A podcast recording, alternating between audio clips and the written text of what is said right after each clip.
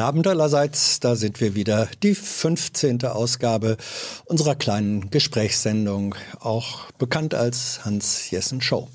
Gespräche mit Menschen, die sagen, darüber würde ich gerne mal mit Hans reden und vielleicht ist es von öffentlichem Interesse. In diesen Zeiten, ja, ja, da erwischt uns das Corona-Thema aus allen Ecken und Enden, auch wenn es manchen zu den Ohren raushängt oder wo auch immer, wir in Wahrheit auch, aber es bestimmt nun mal unser Leben in diesem Moment, deswegen oder in diesen Momenten. Deswegen auch heute wieder. Mal gucken, wer dran ist. Hier ist Hans. Hallo, wer ist am Telefon? Ja, hier ist Christian, Christian Eggersmann. Christian, ich grüße dich. Hallo. Worum geht's dir? Ja, worum geht es mir? Es geht mir um ein sehr spezielles Thema, was immer wieder in den Medien genannt wird, nämlich die Intensivmedizin. Mhm. Und äh, wir hatten gerade heute eine Situation, wo sich Pflegekräfte unter anderem auch bei mir gemeldet haben und gesagt haben, ähm, wir müssen planen, wir müssen die dritte Welle weiter anschauen und äh, uns, wir schaffen es bald nicht mehr.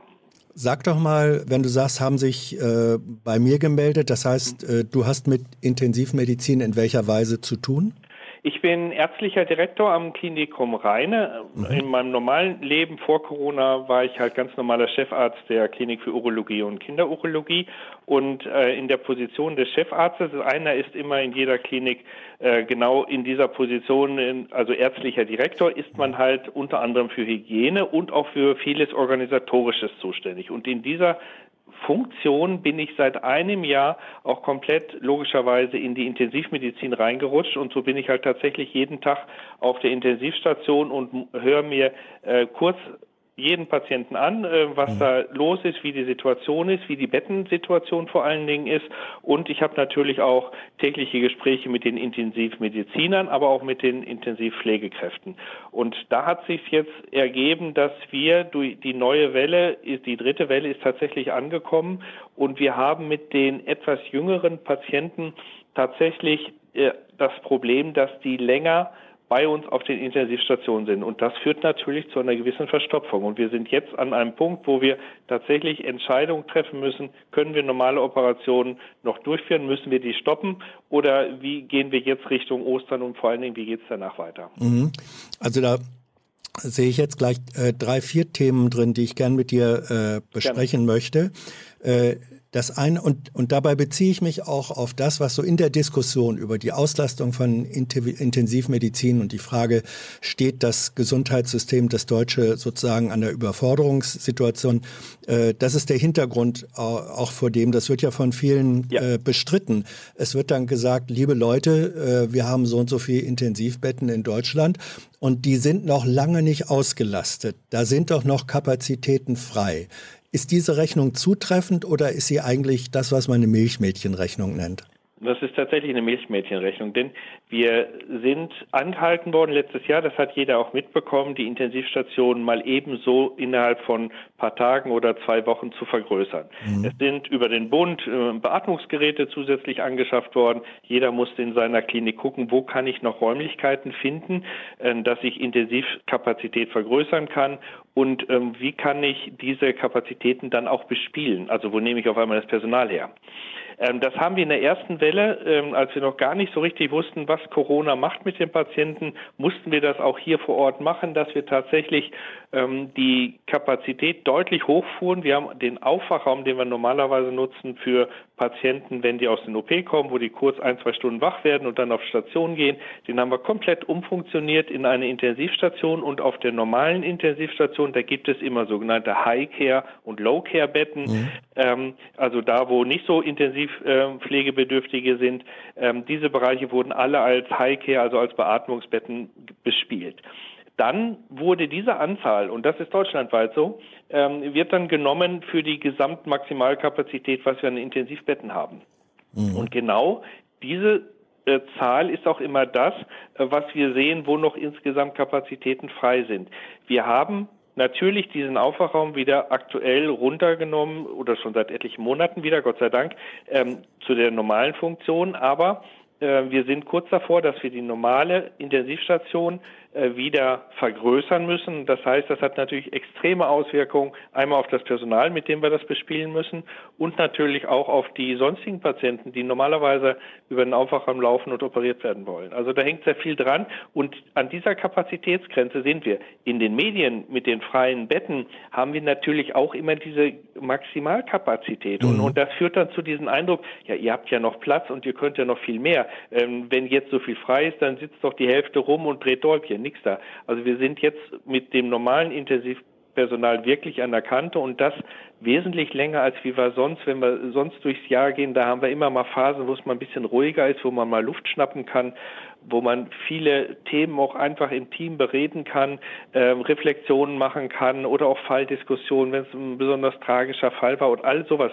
Und das kommt tatsächlich seit einem Jahr zu kurz. Und, und jetzt gerade heute kam die Meldung, äh, pass auf, wir müssen was machen, wir, wir schaffen das hier nicht mehr und wir müssen was organisieren. Und das war der Auslöser heute für eine Webkonferenz, die wir hier intern in der Stiftung gemacht haben, damit wir da weiter vorbereitet sind, wie es weitergeht. Kannst du, kannst du darüber etwas erzählen, wenn du du sagst, also am konkreten Beispiel, wenn du sagst, ja. ähm, wir schaffen das nicht mehr, wir müssen was äh, organisieren, was schafft ihr nicht mehr und worin besteht die organisatorische Notwendigkeit? Also ich hole vielleicht ein klein bisschen aus. Ja. Ich ähm, bin hier im, ähm, im Kreis Steinfurt, das ist ein sogenannter Landkreis mhm. im schönen nördlichen Münsterland. Ähm, wir haben ungefähr 400 50.000 Einwohner. Also im Grunde genommen kann man das vergleichen wie eine, wie schon eine richtige Großstadt. Mhm. In dieser, äh, in diesem Landkreis gibt es zwei große Krankenhäuser. Das ist einmal das Klinikum Ebenbüren und das Klinikum Rheine. Wir gehören zusammen zu einer Stiftung und wir tauschen uns auch halt äh, und aus und arbeiten auch sehr eng zusammen, sodass wir da tatsächlich mit dieser Intensivstation in Ebenbüren und denen hier in Rheine tatsächlich immer einen regen Austausch haben, wo auch Patienten hin und her transferiert werden, weil wir nicht an jedem Standort die maximale Therapie mhm. machen können, denn wir haben in Ebenbüren haben wir die Möglichkeit einer extrakorporalen Beatmung. Das von der Dialyse, von der Blutwäsche, das hat sicherlich jeder schon mal gehört. Und dann gibt es ja noch die sogenannte ECMO-Therapie. Das ist auch in den letzten Jahren tatsächlich so ein Wort, was vielleicht der eine oder andere mal aufgeschnappt hat. Das ist tatsächlich eine ähm, Beatmung durch einen Austausch, der außerhalb des Körpers stattfindet, wo mhm. das Blut oxygeniert wird, also mit Sauerstoff angereichert wird und dann wieder dem Patienten zurückgeführt wird, wenn die Lunge gar keinen Sauerstoff mehr aufnehmen kann. Und das ist genau die Situation, die wir bei den fortgeschrittenen Covid-Erkrankungen haben. Und diese Plätze, weil wir die Herz, äh, die Thoraxchirurgien eben Büren haben, und das machen immer Thoraxchirurgen, die diese Beatmung anlegen, die, das geht über große Kanülen, die in die großen Gefäße eingelegt werden müssen, ähm, die haben wir in Ebenbüren und deshalb sind immer, wenn hier in Rheine bei uns äh, Patienten schlecht zu beatmen sind oder nicht mehr ausreichend durch die normale Beatmung versorgt werden können, verlegen wir die nach Ebenbüren mhm. und haben da den Austausch. Und da kam jetzt aus Ebenbüren die Meldung, pass auf, wir sind hier an der Kapazitätsgrenze, wir haben so viel auf, also alle Plätze sind belegt, äh, was das, diese extrakorporale Beatmung angeht. Und das ist sehr, sehr pflegeintensiv. Da ist ähm, eine Pflegekraft extrem mit beschäftigt. Es ist sogar so, wenn eine extrakorporale Beatmung anfängt, da ist vorgesehen, dass für acht Stunden eine Extrakraft reinkommt, um die ersten acht Stunden mit zu versorgen, weil es so aufwendig ist. Also das kann das normale Personal gar nicht mhm. schaffen. Und das sind natürlich alles Leute, die von irgendwo herkommen. Die sitzen ja nicht rum und warten ähm, tagelang darauf, dass endlich mal wieder ein Fall reinkommt, sondern das sind Leute, die zusätzlich dann über einen Dienstplan damit reingezogen werden müssen, ähm, damit diese Situation dann gehandelt werden kann. Und ja. das haben wir im Moment jeden Tag, dass wir da Patienten hinverlegen. Das heißt, ihr seid sozusagen an dem, was ihr vor allem bei den schweren Fällen, ja. die diese besondere A, Gerätebetreuung äh, und B, äh, personelle, also pflegerische und ärztliche Betreuung brauchen. Da seid ihr im Grunde am Rande dessen, was ihr an Kapazitäten habt. Da seid ihr ausgeschöpft, auch wenn auf dem Papier vielleicht äh, Betten sogar rechnerisch noch da wären. Ja, das genau. habe ich richtig verstanden. Genau, wir haben hier in Rheine unsere große Covid-Station, die normal im Krankenhaus liegen, wo wir halt auch einfach nur Sauerstoff über so eine mhm. Nasensonde geben und ähnliches. Ähm, da haben wir eine ganz große Station als Pandemiebereich.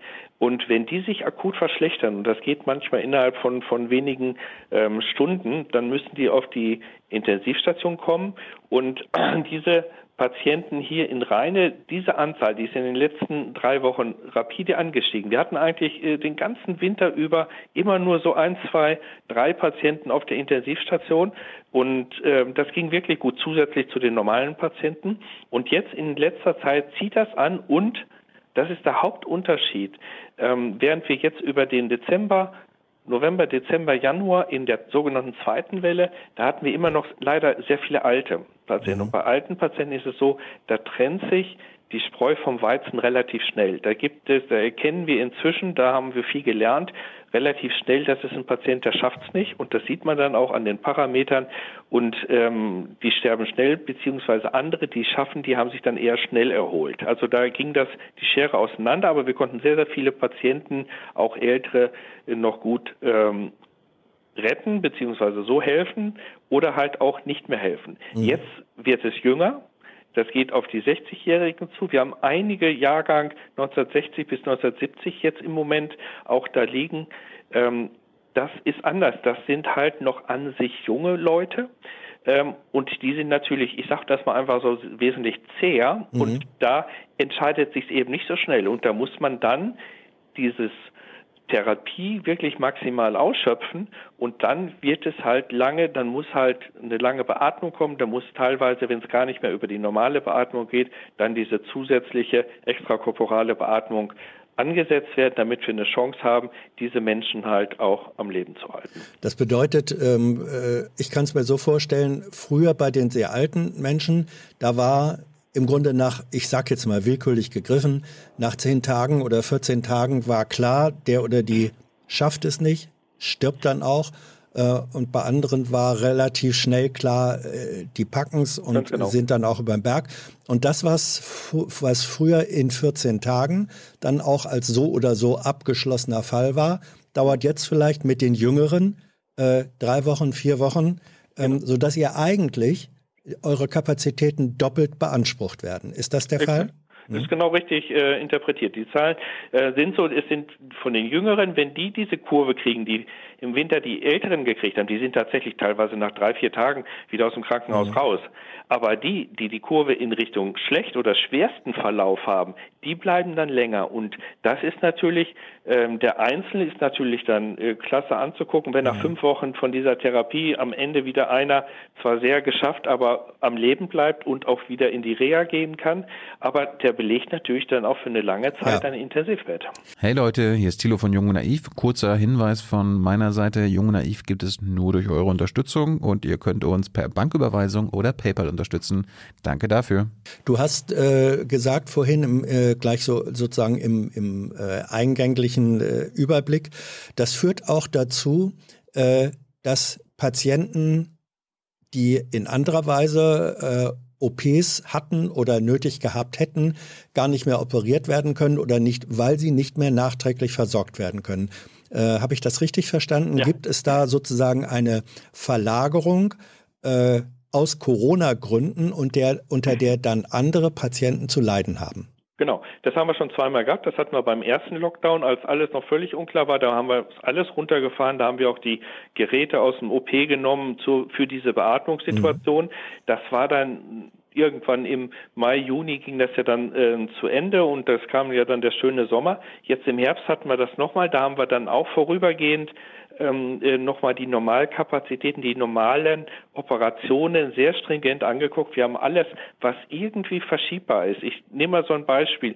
Ein ein, eine Knieoperation, die zwar Schmerzen macht äh, am Knie, aber die kann ich schieben. Äh, wenn ich damit immer noch ein bisschen laufen kann, aber nicht mehr so mhm. beweglich bin, die wurden auch abgesagt. Und da gibt es noch eine ganze Reihe von anderen Operationen, äh, die man dann tatsächlich verschieben muss. Natürlich gibt es immer noch die Operationen, die gemacht werden müssen, wo kein Weg dran vorbeiführt. Notfälle und Tumorerkrankungen. Aber diese anderen, die verschiebbaren, die haben wir verschoben. Und wir waren eigentlich sehr froh, dass wir jetzt im, im Februar und ähm, Anfang März alles wieder normal haben laufen lassen können und wirklich voll waren durch die Normalpatienten, was sehr viel Freude macht, die Arbeit dann. Und jetzt geht's wieder los, dass wir tatsächlich ähm, recht sicher morgen wieder entscheiden müssen, wir müssen die ersten Gruppen identifizieren, die wir nicht mehr dran nehmen. Also im Grunde seid ihr dann doch schon in dem drin, mindestens in den Randbereichen dessen, ja. was man Triage nennt, richtig? Ähm, Äh, Oder ihr ist, nähert euch also, dem an. Also Triage ist ja bezeichnet wie Mediziner eigentlich die Entscheidung, den äh, ja. muss ich sterben lassen oder nicht. Äh, das ist noch nicht, aber wir verschieben Operationen. Mhm. Ob das am Ende auch sozusagen eine Folge ist, wenn irgendwelche, wir haben Knieoperationen, wenn die nicht operiert wird, da wird man nicht dran versterben. Aber ja, es kann sein, dass manche Patienten eventuell nicht früh genug drankommen ähm, wegen anderen Sachen, mhm. ähm, die normalerweise operiert worden sind und wo ich vielleicht durch ein leichtes Verschieben der Krebsoperation oder oder von anderen bestimmten Sachen ich einen Schaden nehme, der dann nachher äh, vielleicht sogar bis zum Tode führen kann. Klar. Wie sieht es ja wie sieht es aus mit der Belastung des ärztlichen und pflegerischen äh, Personals. Wir hören aus Gesprächen mit Medizinern, Intensivmedizinern und auch anderen, die sagen, das dauert jetzt in Wellen seit einem Jahr.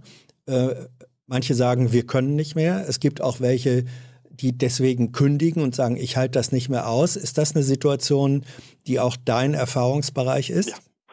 Tatsächlich. Ähm, und genau das war halt auch heute, leider Gottes, das ist so treffend, dass ihr heute Abend anruft. Ähm, der Eingang von der Konferenz, als wir uns mit Ibn da ähm, kurz geschlossen haben, wir müssen was machen, wir können nicht mehr, wir können jetzt keine einzige weitere Kündigung mehr irgendwie wegfangen und wir, wir sind wirklich am Rande und wir müssen regeln, weil auch in dieser, wir, wir machen ja keine Triage in dem Sinne, dass wir jetzt einfach ein, sozusagen, Bett ist voll und daneben ist mhm. keins mehr frei. Ja, dann fängt man an zu improvisieren. Dann wird eigentlich die sogenannte Intermediate Care Station, die eigentlich für wirklich so, der brauchen nach einer OP vielleicht einen Tag noch Überwachung, ähm, diese Betten werden auf einmal bespiegelt mit einer höheren Intensität.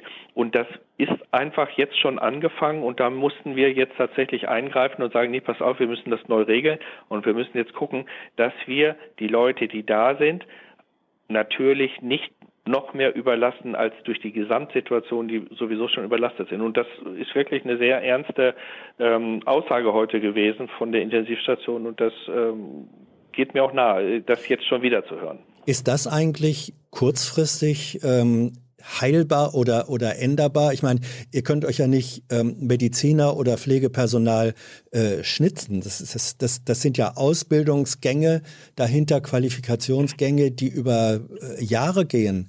Ja. Stehen die irgendwo zur Verfügung oder sagt ihr, nee, wir stehen mit dem Rücken zur Wand, wir können das nicht mehr kompensieren? Wir haben ein, eine, äh, das ist der Vorteil, wenn man ein bisschen größere Krankenhäuser hat, man hat dann einen großen OP-Bereich. Und im OP-Bereich gibt es einerseits Anästhesisten und andererseits Anästhesiepfleger und Schwestern. Und das sind genau die Leute, die dann herangezogen werden. Die können dann natürlich nicht mehr im OP arbeiten, sondern die werden dann zusätzlich mit auf die Intensivstation genommen und ähm, haben teilweise auch sogar eine intensivmedizinische Ausbildung, bei den Anästhesisten sowieso, das gehört bei denen mit zur Ausbildung, aber auch bei den Anästhesiepflegern und Schwestern ist es so, ähm, dass diese teilweise auch schon äh, früher mal auf Intensiv gearbeitet haben. Die werden dann sozusagen, ich sag mal so, zwangsumgesiedelt innerhalb der, des Hauses äh, und müssen dann halt da mitarbeiten und das geht natürlich nur, wenn ich entsprechend OPs schließe, weil sonst funktioniert es ja. ja. nicht. So also es, ist eine, es ist eine Verschiebung. Im Grunde reißt man die Fußbodendielen auf und irgendwann auch die Dachbalken, um den Ganz Ofen genau. zu heizen. Äh, Ganz genau. Ähm, gutes Bild. naja, eigentlich schön. Wün äh, nee, kein gutes Bild, wollte ich sagen. Mhm. Ähm, wünschst du dir, oder was heißt wünschst du dir, hältst du einen wirklichen, tatsächlichen, harten Lockdown für wünschenswert, notwendig, unumgänglich, damit es, damit ihr nicht in die totale Überforderung äh, reinrauscht? Absolut. Man, man kann es gar nicht anders formulieren. Diese ganze Geschichte, es ist ja ähm, dieses Rumgeeiere, was wir seit ähm, Dezember, November eigentlich haben. Wir haben im Anfang letztes Jahr, ein halbes Jahr lang, da hat die Politik auf die Wissenschaft gehört und hat sich dran gehalten. Auch die meisten Menschen haben sich dran gehalten. Alle haben jetzt keine Lust mehr. Völlig klar, das äh, haben wir natürlich auch. Wir würden eigentlich ganz gerne einfach nur unseren normalen Job machen. Das, aber wer kann das nicht oder wer, äh, wer hat nicht diese Grundstimmung? Und dann ist jetzt auf einmal den ganzen Herbst über bis jetzt auch äh, letzte Woche noch die Politiker sagen immer so ein bisschen als hätten sie die Wissenschaft noch mit dabei, haben sie aber nicht. Die Wissenschaft gibt ganz klare Vorgaben und die Politiker entscheiden was anderes. Das ist ja auch irgendwie okay. Politiker müssen entscheiden oder gerade Regierung oder Leute, die halt äh, Entscheidungen treffen müssen. Aber wenn die dann sagen würden, passt auf, wir wissen, es ist eine Gefahr, wir öffnen trotzdem weiter, aber wir riskieren jetzt was. Das muss jedem klar sein. Und die lassen sich aber teilweise feiern dafür, ähm, dass sie jetzt halt Lockerungen machen oder mehr testen und damit versuchen, alles im Griff zu kriegen. Das glaube ich oder glaubt von uns eigentlich hier vor Ort keiner, dass wir dadurch das einfangen können, sondern das ist einfach ein Riskieren am Ende auf Kosten von etlichen Menschenleben, die es am Ende aufgrund dieser Erkrankung nicht überleben werden. Ähm, weil nun auch äh, Merkel hatte das ja auch äh, ein Stück weit äh, kritisiert, indem sie sagte in ihrem äh, Interview bei Anne Will, eine Strategie ähm, testen und bummeln nicht? Also mehr ja. testen und dann aber auch einkaufen gehen dürfen. Ähm, das äh, würde sie nicht für eine sinnvolle Kombination halten. Jetzt sagen die, die diese Strategie vertreten, sagen ja, aber wenn wir den Leuten anbieten, ihr könnt einkaufen gehen, dann lassen sie sich ja auch mehr testen. Ist Testen eigentlich tatsächlich hilfreich? um Pandemie einschränken und begrenzen äh, zu können? Oder hat Testen den Charakter, dass jemand äh, der eine Diät macht, um abzunehmen, äh, dies dadurch beschleunigen will, dass er zehnmal am Tag auf die Waage steigt. Du sagst schon wieder ein schönes Bild. Also äh, zu dem Testen. Äh, das große Testen ist natürlich sinnvoll, aber aber es ist epidemiologisch sinnvoll. Wenn ich ganz viele große Gruppen regelmäßig gleichmäßig teste, dann würde ich sehen, wenn innerhalb dieser Gruppe Beispiel eine große Firma, Beispiel eine große Schule. Wenn die alle zweimal die Woche sich kontinuierlich testen lassen dann würde ich sehen, aha, hier passiert auf einmal was. Mhm. Hier gehen auf einmal völlig un, unabhängig davon, wer jetzt von den einzelnen Schülern oder von den Mitarbeitern betroffen ist, hier geht auf einmal was los, hier muss ich aufpassen, hier muss ich ganz schnell lokal reagieren und erstmal runterfahren und genau nachgucken, was ist da passiert. Was allerdings politisch ankommt oder vermittelt wird, ist, ich kriege mit dem Testen eine Sicherheit. Diese Schnelltests, die sind nicht sicher. Das ist erstens sowieso immer nur eine Momentaufnahme. Mhm. Und zweitens habe ich eine Restunsicherheit bei diesen Testen. Ähm, und das führt dazu, dass es falsch verstanden wird, dass alle denken, ich bin ja getestet, ich bin sicher. Nee, Pustekuchen bin ich nicht. Ich kann genauso gut noch infizieren. Ich kann falsch negativ sein. Ich kann natürlich auch falsch positiv sein und dann erstmal nochmal raussortiert werden. Aber viel schlimmer sind die falsch negativen, weil die gehen mit dem sicheren Gefühl. Und ich bin mir sicher, dass viele von denen, die diese Teste jetzt machen, sich ganz anders treffen werden mit anderen, nicht unbedingt beim Einkaufen. Ich glaube, das ist gar nicht so tatsächlich das, das größte Übel, sondern die treffen sich dann zu Hause so nach dem Motto, ich bin hier safe. Ich habe mir vielleicht vor sechs Wochen noch einen Kopf gemacht und bin lieber zu Hause geblieben, aber hey, ich bin ja jetzt getestet, ich kann mich endlich mit den Freunden wieder zusammensetzen und dann passiert es. Die Zahlen zeigen ja auch, dass gerade im persönlichen Umfeld sich wahrscheinlich noch mehr Leute äh, infizieren als in diesen öffentlichen Zusammenkünften oder auch beim mhm. Einzelhandel-Einkauf. Christian, wenn du dir äh, vielleicht zum Abschluss äh, unseres Gesprächs etwas wünschen dürftest ähm, von, ähm, von der Politik, im Übrigen äh, Münsterland, das ist doch auch die Heimat unseres äh, ja. Gesundheitsministers. Ähm, was, äh, wa was würdest du dir wünschen als politischen Beschluss?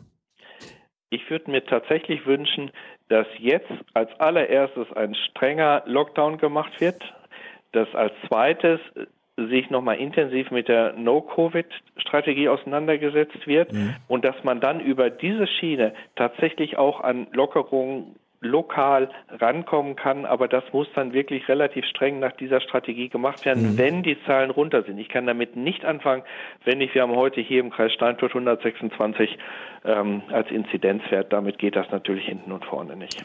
Gut, jetzt hat Thilo mir eben nochmal äh, zwei Fragen angekreuzt, die schon äh, auch vorher aufgetaucht waren. Die stelle ich dann äh, auch noch. Das eine, äh, wir hören aus der Charité äh, in Berlin, dass ähm, es vorgekommen ist, dass 50 Prozent äh, der mit Corona intensiv äh, auf die Intensivstation eingelieferten Patienten dann tatsächlich verstorben sind. Ist das ein äh, repräsentativer Wert oder eine Momentaufnahme? Gibt so eine Statistik oder sicher gibt es die für euch auch? Ja.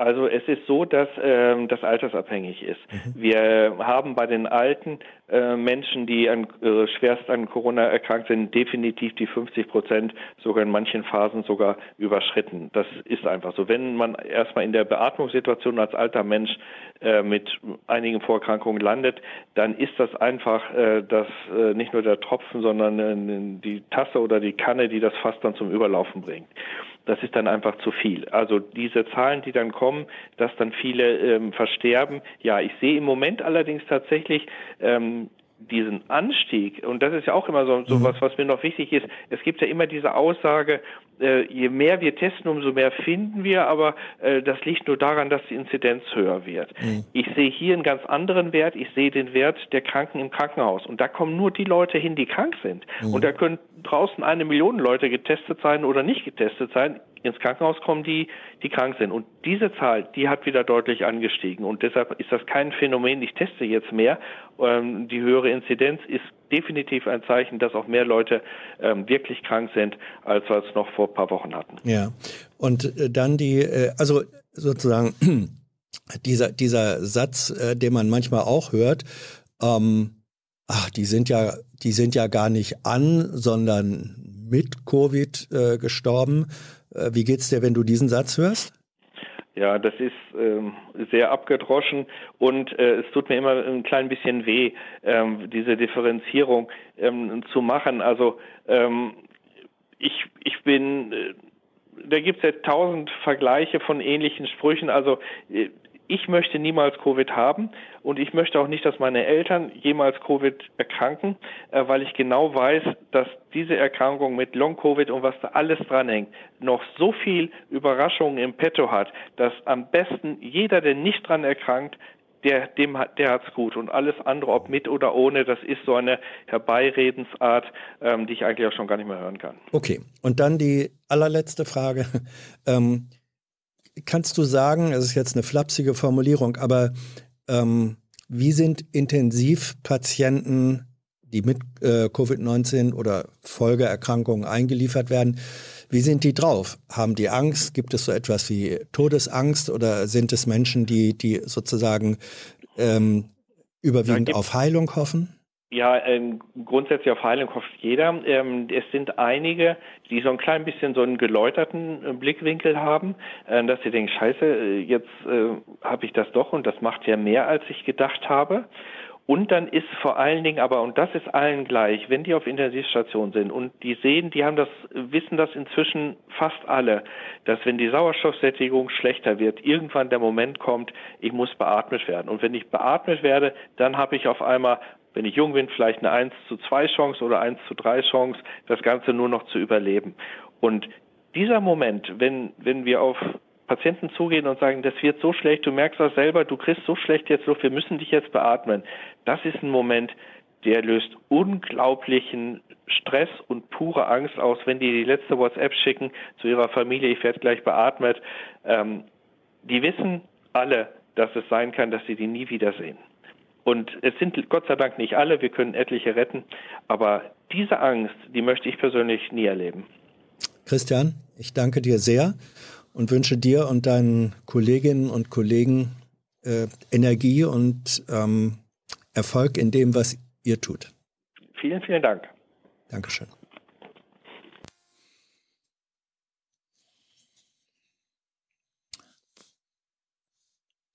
Ja.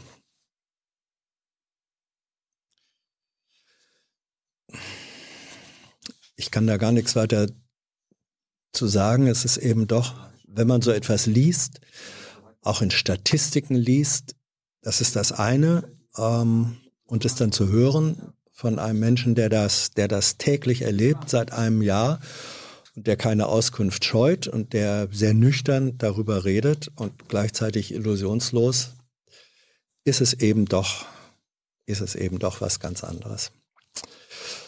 So, wer ist jetzt dran? Hallo, hier ist Hans.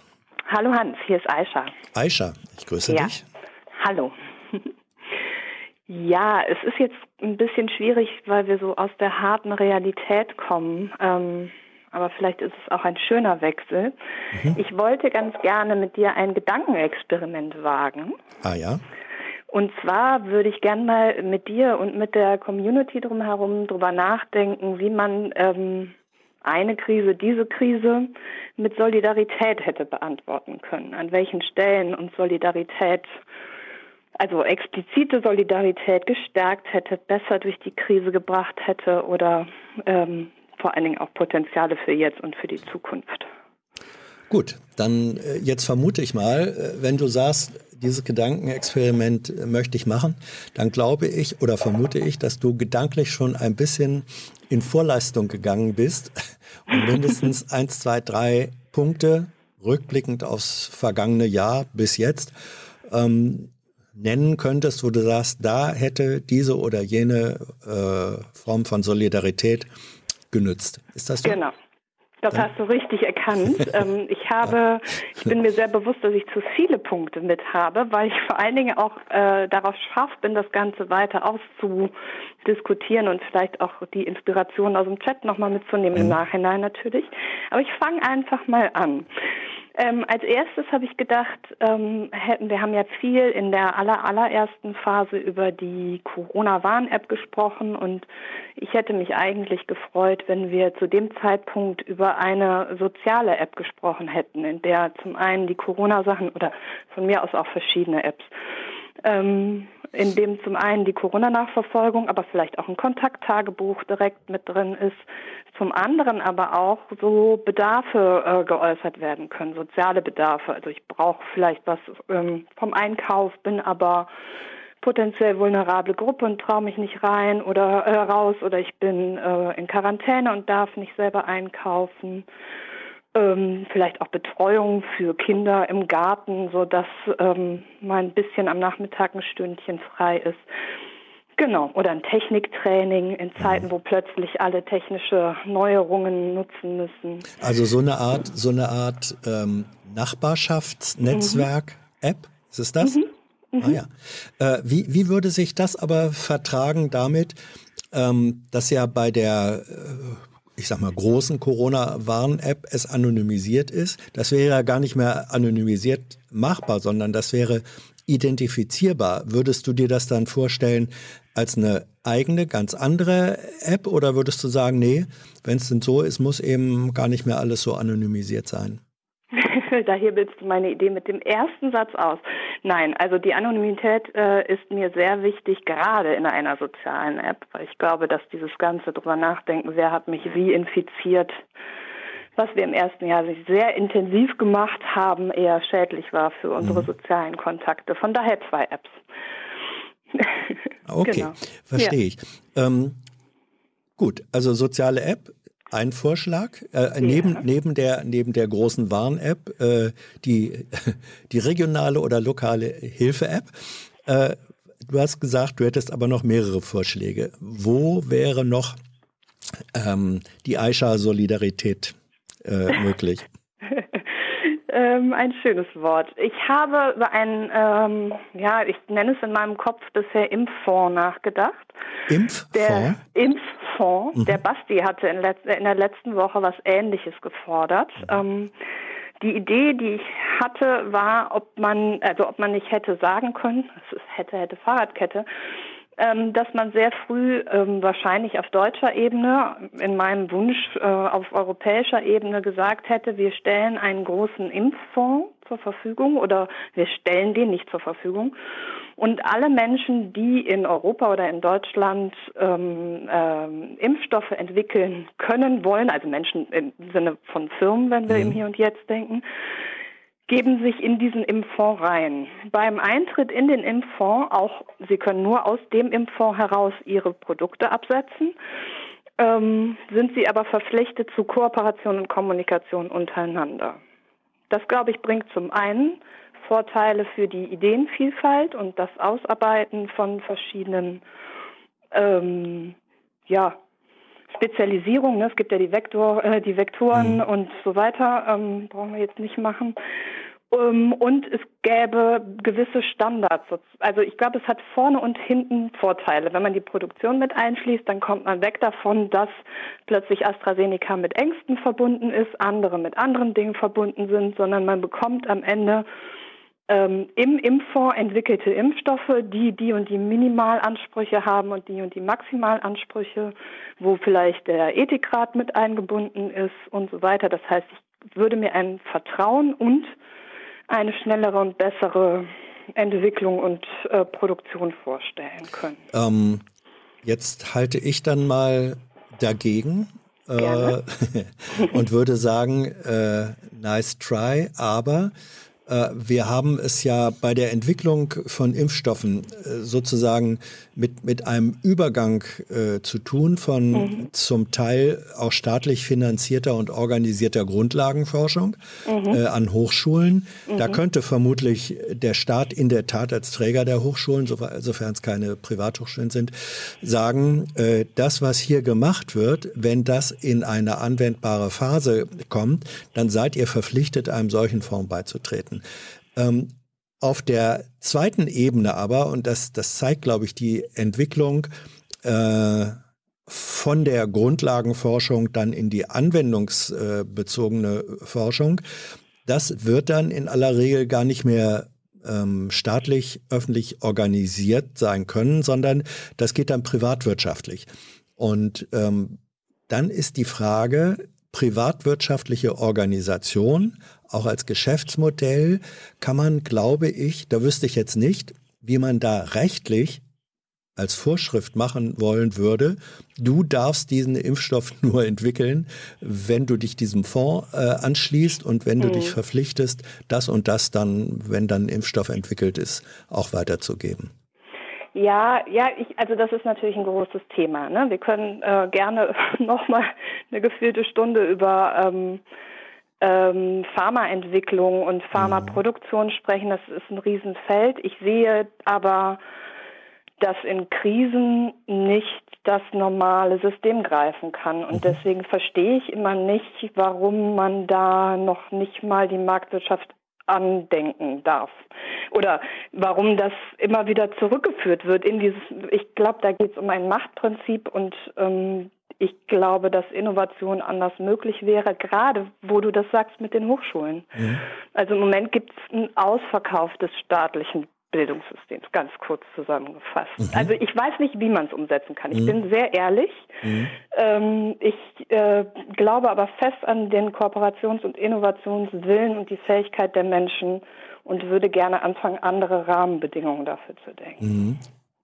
Also äh, gut, wenn wir da ein bisschen äh, Vision entwickeln, ja. ähm, ist dann deine Vorstellung, dass du sagst, okay, ähm, wenn sich dann aus der staatlich organisierten, an Hochschulen organisierten Grundlagenforschung ähm, Spin-offs äh, entwickeln, wie das ja jetzt schon äh, so ist, dann sollten es auch solche sein, die, wie soll ich das jetzt sagen, entweder genossenschaftlich oder gemeinwohl mhm. verpflichtet sich selbst organisieren und die dann zwar auch wirtschaftlich erfolgreich, wenn man so mhm. will, am Markt äh, produzieren ähm, und agieren und dennoch sich verpflichtet haben, ähm, in gemeinwirtschaftlicher Form zum Beispiel einem solchen Fonds anzugehören. Ist das dein Petitum?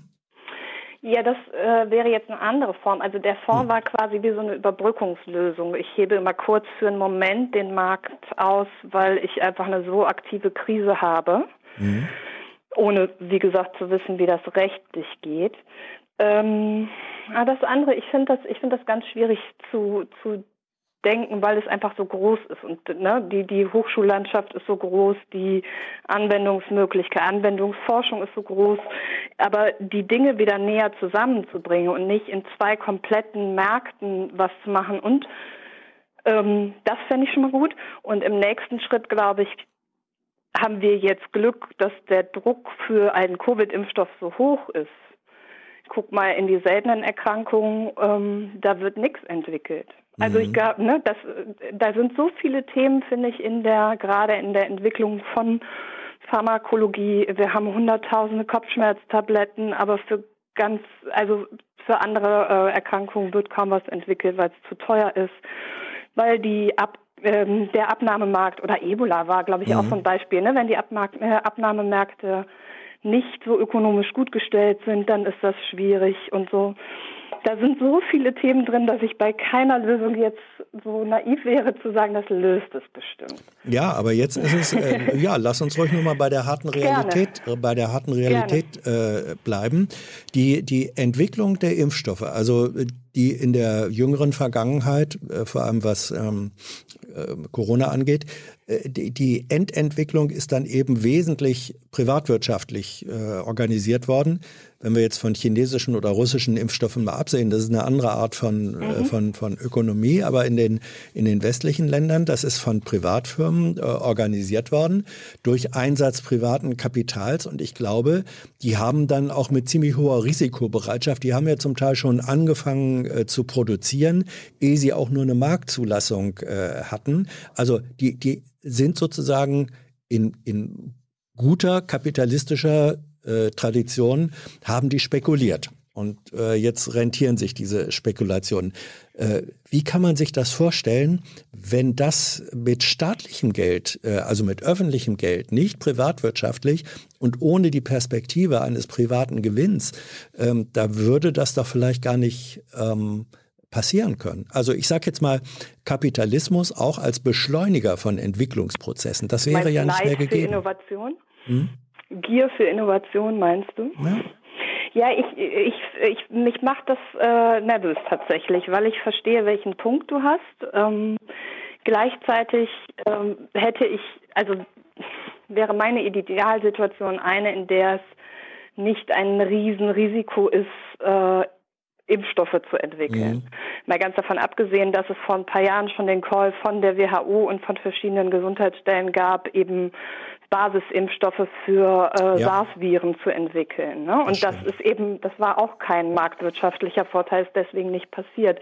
Das heißt, ich wünsche mir eine Situation, in der ähm, und da kommst du als Gewerkschaftler natürlich, bist der beste Gesprächspartner dafür, in der es ähm, universitär andere Arbeitssicherheiten gibt, gerade in der Forschung. Ne? Wenn mhm. es nicht die Professuren sind, gibt es eigentlich keinen Ort zu forschen. Die Professuren sind irgendwie auch für die Lehre zuständig und so weiter. Das heißt, ähm, aber ich bin nicht dafür, den kompletten staatlichen Bereich auszubauen, weil ich bin mir auch bewusst äh, des Vorteils von einer Trennung zwischen ähm, dem staatlichen System und dem, was produziert wird.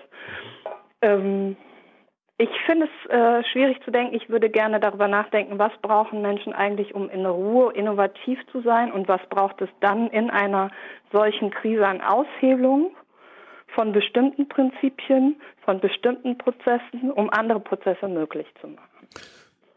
Gut.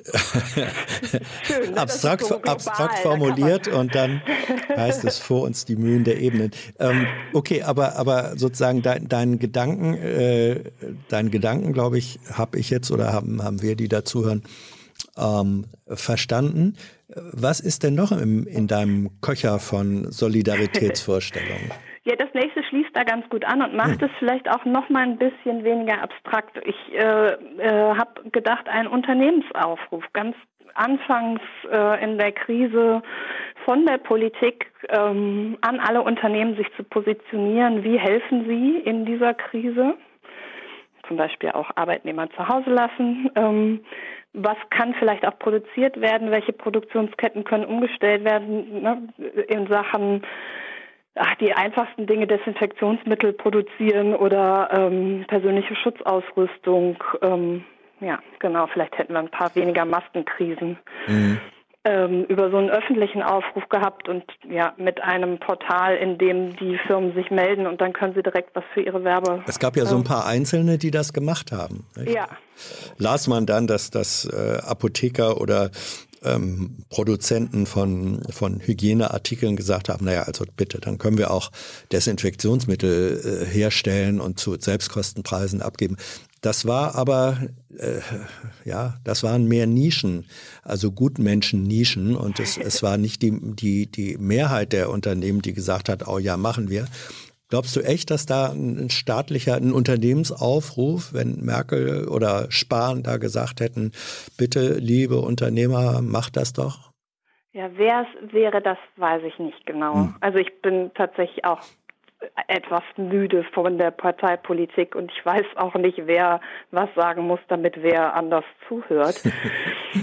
Aber ich kann mir vorstellen, dass wir ganz viel gesehen hätten. Also hier um die Ecke ist zum Beispiel so ein ganz kleines Lädchen, die haben irgendwelche Autobeschichtungen gemacht und haben plötzlich diese Trennplexiglasscheiben mhm. produziert.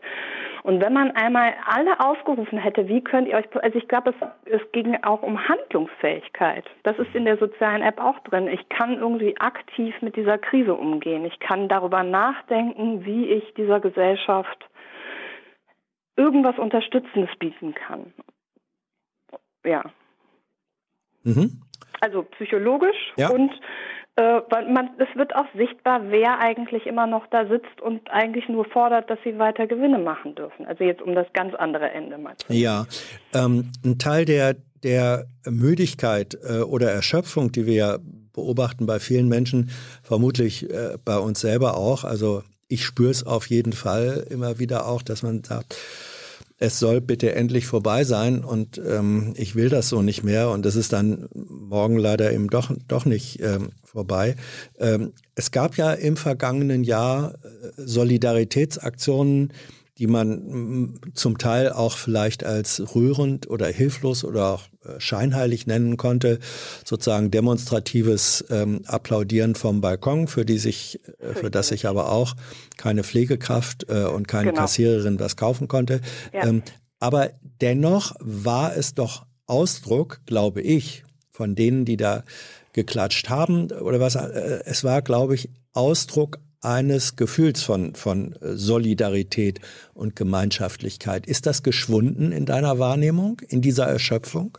Ich glaube, es war nie Solidarität. Mhm. Ich glaube, es war völlig erschrockenes, oh Gott, da sind Leute, die machen das zum Glück noch. Mhm. Ich bin so ein bisschen aus der Branche. Ich ähm, Erzähl. Ja, ich will eigentlich gar nicht so tief darauf eingehen, okay. weil ich gerne bei dem Positiven bleiben wollte. Und wenn ich da schön. anfange, dann fange ich an zu schimpfen. ähm, ich glaube, dass dieser Mechanismus ähm, war, wir haben euch vorher nie wahrgenommen, wir nehmen euch jetzt zum ersten Mal wahr. Er war sehr kurz. Mhm. Äh, Niemand hat nachgefragt, ob die Gelder auszahlen und ja, also doch, manche haben schon nachgefragt, aber nicht auf der breiten Ebene. Es sind verdammt wenige Bonusse irgendwo angekommen. Mhm. Ähm, und äh, das Klatschen und dieses Heldentum unterstreicht das, was wir erwarten von der anderen Seite, nämlich dass sie weiterhin Helden sind und sich vorne an der, nee, Front ist doof, ich will da keine Kriegsmetapher mhm. benutzen, mhm. Äh, sich in sehr vulnerable Situationen begeben, um anderen Menschen in extremst vulnerablen Situationen seelisch und körperlich Unterstützung zu bieten. Mhm. Also du meinst sozusagen äh, eine Einstellung, die sagt so, jetzt haben wir euch bestätigt, dass ihr toll seid, dann damit muss aber auch mal wieder gut sein, ne? Pflegekräfte in ja. alle Talkshows, Pflegekräfte ja. dahin, woher, also ja. Äh, ja, Herr Spahn hat irgendwann den Satz gesagt, äh, das ist so eine wichtige Berufsgruppe. Ich finde es schade, dass die keine Lobby hat. Und das ist für mich so ein Eingeständnis von, ich kann hier leider gar nichts tun. Mhm.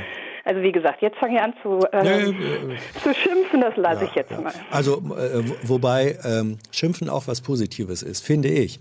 Tue wenn ich auch viel, wenn, aber ich möchte einen guten Eindruck hinterlassen. Ach, äh, Nein, da hab mal keine Zweifel, dass du den hinterlässt. Äh, äh, bis jetzt schon. Ähm, vielleicht noch ein Punkt zum Abschluss. Was ja, ist noch drin, sozusagen in deinem Solidaritätsrucksack? Es sind zwei ganz kleine, ich packe die ja. einfach zusammen. Zum einen mobile Teams, ähm, schon Anfang der Krise zum Testen, zum Impfen, zum Sprechen mit den Menschen. Äh, das Aufsuchen von Menschen, die total verunsichert sind, ob sie krank sind, ob sie irgendwo hin dürfen, die vielleicht immobil sind, glaube ich, wäre einfach adäquater gewesen. Kostentechnisch kann ich das nicht einschätzen. Ich kann aber auch nicht einschätzen, was diese riesen Testzentren und so weiter. Aber auch da, ne, der Markt mhm. war sehr mhm. schnell für etwas, was uns sehr früh, habt ihr ja auch eben drüber gesprochen, ja. etwas mehr Licht hätte bringen können. Ja. Und das vielleicht äh, ausgehend oder in Kombination mit Sozialzentren, wo ich hingehen kann, vielleicht auch im Sommer draußen, in kleinen Kabinen, in ähm, vor Screens, was weiß ich, wo ich einmal Informationen sammeln kann, was ist gerade die Ansage, vielleicht in leichter Sprache die Maßnahmen, die gerade herrschen, erklärt bekomme, wo ich meine Sorgen vielleicht auch mal loswerden kann und als ganz verrückte Idee so eine Plastikumarmung, so diese Plastikvorhänge. Ich weiß nicht, ob du das Bild mal gesehen ja, hast. Ja. Ich glaube, uns fehlen allen echt Umarmungen. Mhm. Aisha, ja. äh, ich danke dir sehr für diese äh, Anregung. Äh, ich glaube, Thilo, ähm, wir haben heute Abend wieder eine Kolumne äh, von Rosa äh, neu oh. eingestellt. Cool. Ähm, nee, nicht? Noch nicht, aber ich, ich glaube, sie kommt heute noch. Ja. Und äh, es gibt nämlich unter den äh, Kolumnen, die, die Rosa geschrieben hat jetzt in letzter Zeit, ist eine dabei, wo sie genau sich äh, mit diesen Bonnie und ähm, der, der äh, sozusagen äh, scheinheiligen Helden äh, Anerkennung oder Glorifizierung äh, auch beschäftigt. Vielleicht wäre das die, die passende. Mal sehen, ob das, das heute Abend passt. Aisha, ich danke dir. Ich danke dir auf jeden Fall für den Anruf. Mach's gut. Hans, ich danke dir auch. Tschüss. Schönen Abend. Tschüss. Ja, tschüss. Jetzt habe ich gar nicht gefragt, äh, wie alt sie ist. Das, also die, die das jetzt nicht sehen, sondern im Podcast hören, die können sie. Wie viel? 39. 39, das war Aisha. 39, die irgendeinen, wie sie andeutete, Bezug zum Thema hatte. Ich habe eine gewisse Vermutung, was, welcher Berufsgruppe sie angehören könnte, aber ich weiß es ja nicht so äh, genau. Aber sie möchte ja gerne mit der Community drüber äh, reden, wie Solidarität organisiert werden kann. Und wer da entweder bei den Ideen, die sie geäußert hat, ähm, mitmachen will oder wer sagt, ah, ich habe da noch was äh, Zusätzliches, ihr seid herzlich eingeladen. So, eingeladen ist jetzt auch was für eine Überleitung. Der nächste Anrufer, die nächste Anruferin. Hier ist Hans. Hallo, wer ist da?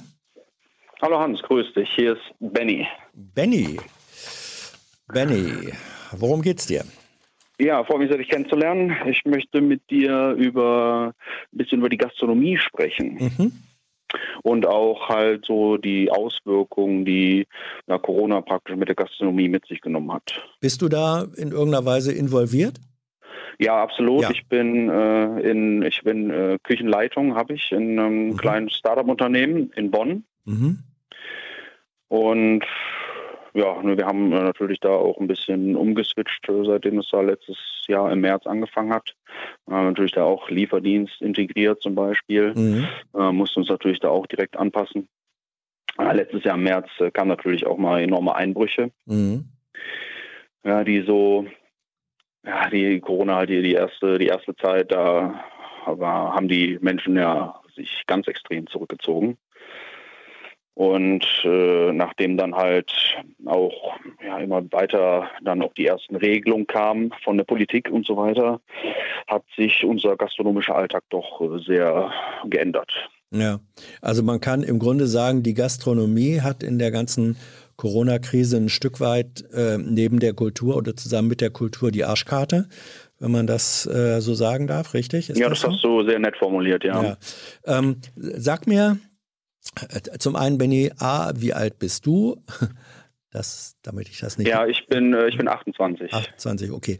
Und du bist äh, Küchenleitung eines Startups. Wie groß ist, äh, sag ein bisschen was über, über euren Laden. Ja, klar. Ja, klar, natürlich. Ne? Also, wie gesagt, das ist ein kleines Startup, jetzt fünf, fünf Jahre äh, mhm. existiert es jetzt. Ich bin seit zwei Jahren dabei, oder seit zweieinhalb.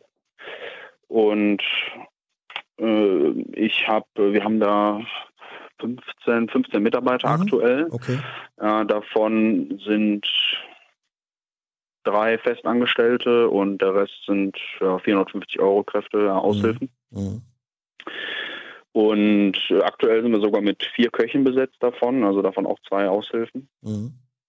Ja, und äh, ja, wir managen da uns äh, sehr, sehr gut durch. Ich habe einen sehr innovativen Chef. Ich habe einen, einen sehr innovativen Chef, der wirklich ähm, auch trotz der ganzen aktuellen Lage auch vorher schon äh, wirklich auch mit wenig Wissen und trotzdem da ein sehr interessantes Unternehmen aufgebaut hat. Mhm. Sag mir, äh, Benny, Worin bestand sozusagen in Vor-Corona-Zeiten, wie sah euer Geschäftsmodell aus? Hattet ihr eigene Restaurants oder habt ihr Kantinen äh, unter andere beliefert? Was war das, äh, wie sah das Startup konkret aus? Also wir haben ein eigenes Restaurant. Mhm. Ja, wir haben auch, das ist auch ein einzelnes Restaurant bis jetzt. Ja, wir würden gerne weiter expandieren, definitiv. Ja, wir sind auch in der, inzwischen eigentlich auch schon bereit dafür. Mhm. Das ist natürlich momentan nur ein bisschen hinderlich. Aber momentan äh, sind wir mit diesem einen Restaurant und äh, wir haben dann ganz normalen à la carte Betrieb. Ja, das heißt, so, wir haben mittags immer so ein, zwei Stunden, mhm. wo die meisten Gäste äh, kommen und abends.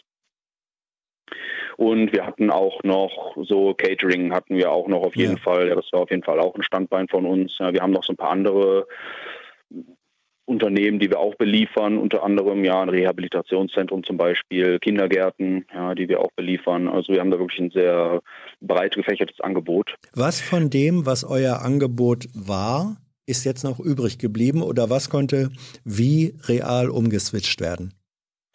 Also was wir auf jeden Fall umswitchen konnten, äh, das, was ich vorhin schon kurz ähm, angesprochen habe, ist der Lieferservice. Ja, mhm. Das heißt, äh, gerade jetzt durch den Lockdown, wo wir halt auch keine Gäste mehr vor Ort bewirten konnten, haben, hat uns da der, der Lieferservice ganz gut aufgefangen. Mhm. Äh, was auf jeden Fall komplett weggefallen ist, sind halt jegliche Art von Caterings. Ja, das heißt, äh, wir haben keine Buffets mehr, keine, keine Veranstaltungen natürlich, die wir jetzt beliefern konnten. Ja, das war auch bestimmt ja, 20 Prozent unseres Gesamtumsatzes hat das schon ausgemacht. Ja, und das sind auch so auch momentan der Umsatz, der uns noch fehlt. Und äh, alles andere, soweit äh, Kita, Rehabilitationszentrum, das war mal schwankend, läuft aber weitestgehend sehr stabil. Ja. Mhm. Und das, wofür ja. ich auch sehr dankbar bin, sind wirklich für unsere sehr vielen Stammgäste, ja, die wir, die wir haben, die uns äh, wirklich auch auf Trab halten und die den Laden auch am Leben halten. Das heißt, das sind, das sind Menschen, die früher vielleicht ins Restaurant gekommen wären oder sind und die jetzt sagen, äh, wir bestellen bei euch und die das auch, wir haben ja eben über Solidarität gesprochen, durchaus aus eine, eine Win-Win-Situation, wenn man da überhaupt in diesen Zeiten davon reden kann, sein. Erstens, ich kriege ein leckeres Essen und zweitens äh, helfe ich euch sozusagen weiter zu existieren. Ist das so? Ja, ungefähr so könnte man das beschreiben. Mhm. Also es sind natürlich auch ein paar Menschen, die leider, die wir schon ewig nicht mehr gesehen haben, ja, die auch auf das Lieferangebot jetzt zum Beispiel nicht um, umgeswitcht sind. Es gibt aber auch Menschen, die halt ja normal wie wie es gewohnt war auch äh, telefonisch vorbestellen und dann ihr. Essen weiterhin abholen. Ja, da haben wir auch sehr viele Gäste, die das in Anspruch nehmen. Und das, äh, ja. äh, aber es sind natürlich auch ein paar Gäste noch über den Lieferservice dazugekommen und dadurch äh, sind wir da auf einer guten Balance. Ja, es ja. hat sich ja, also, die äh, neuen Gäste, die wir dazu genommen, gewonnen haben, haben die anderen halt praktisch ersetzt. Ähm, also das, ich empfinde das jetzt sozusagen als eine, äh, als eine auch, wie soll ich sagen, erleichternde Nachricht, dass da jemand ist, sagt, ich komme aus dem Bereich Gastronomie und für uns ist es nicht der komplette Weltuntergang, sondern wir haben äh, Einbußen, vor allem in dem Bereich, äh, wo du sagtest, die, die Catering 20 Prozent sind weggefallen. Aber irgendwie schaffen wir es auch durch, durch intelligentes Umswitchen, ähm, hier nicht untergehen zu müssen. Und wir können auch, äh, so, so habe ich das verstanden, die Menschen, die bei uns arbeiten, im Wesentlichen in dieser Konstellation äh, halten. Ähm, wie habt ihr oder wie hast du wahrgenommen äh, die Organisation staatlicher Hilfe? Habt ihr die in Anspruch genommen? Ging das schnell? Äh, war das umständlich?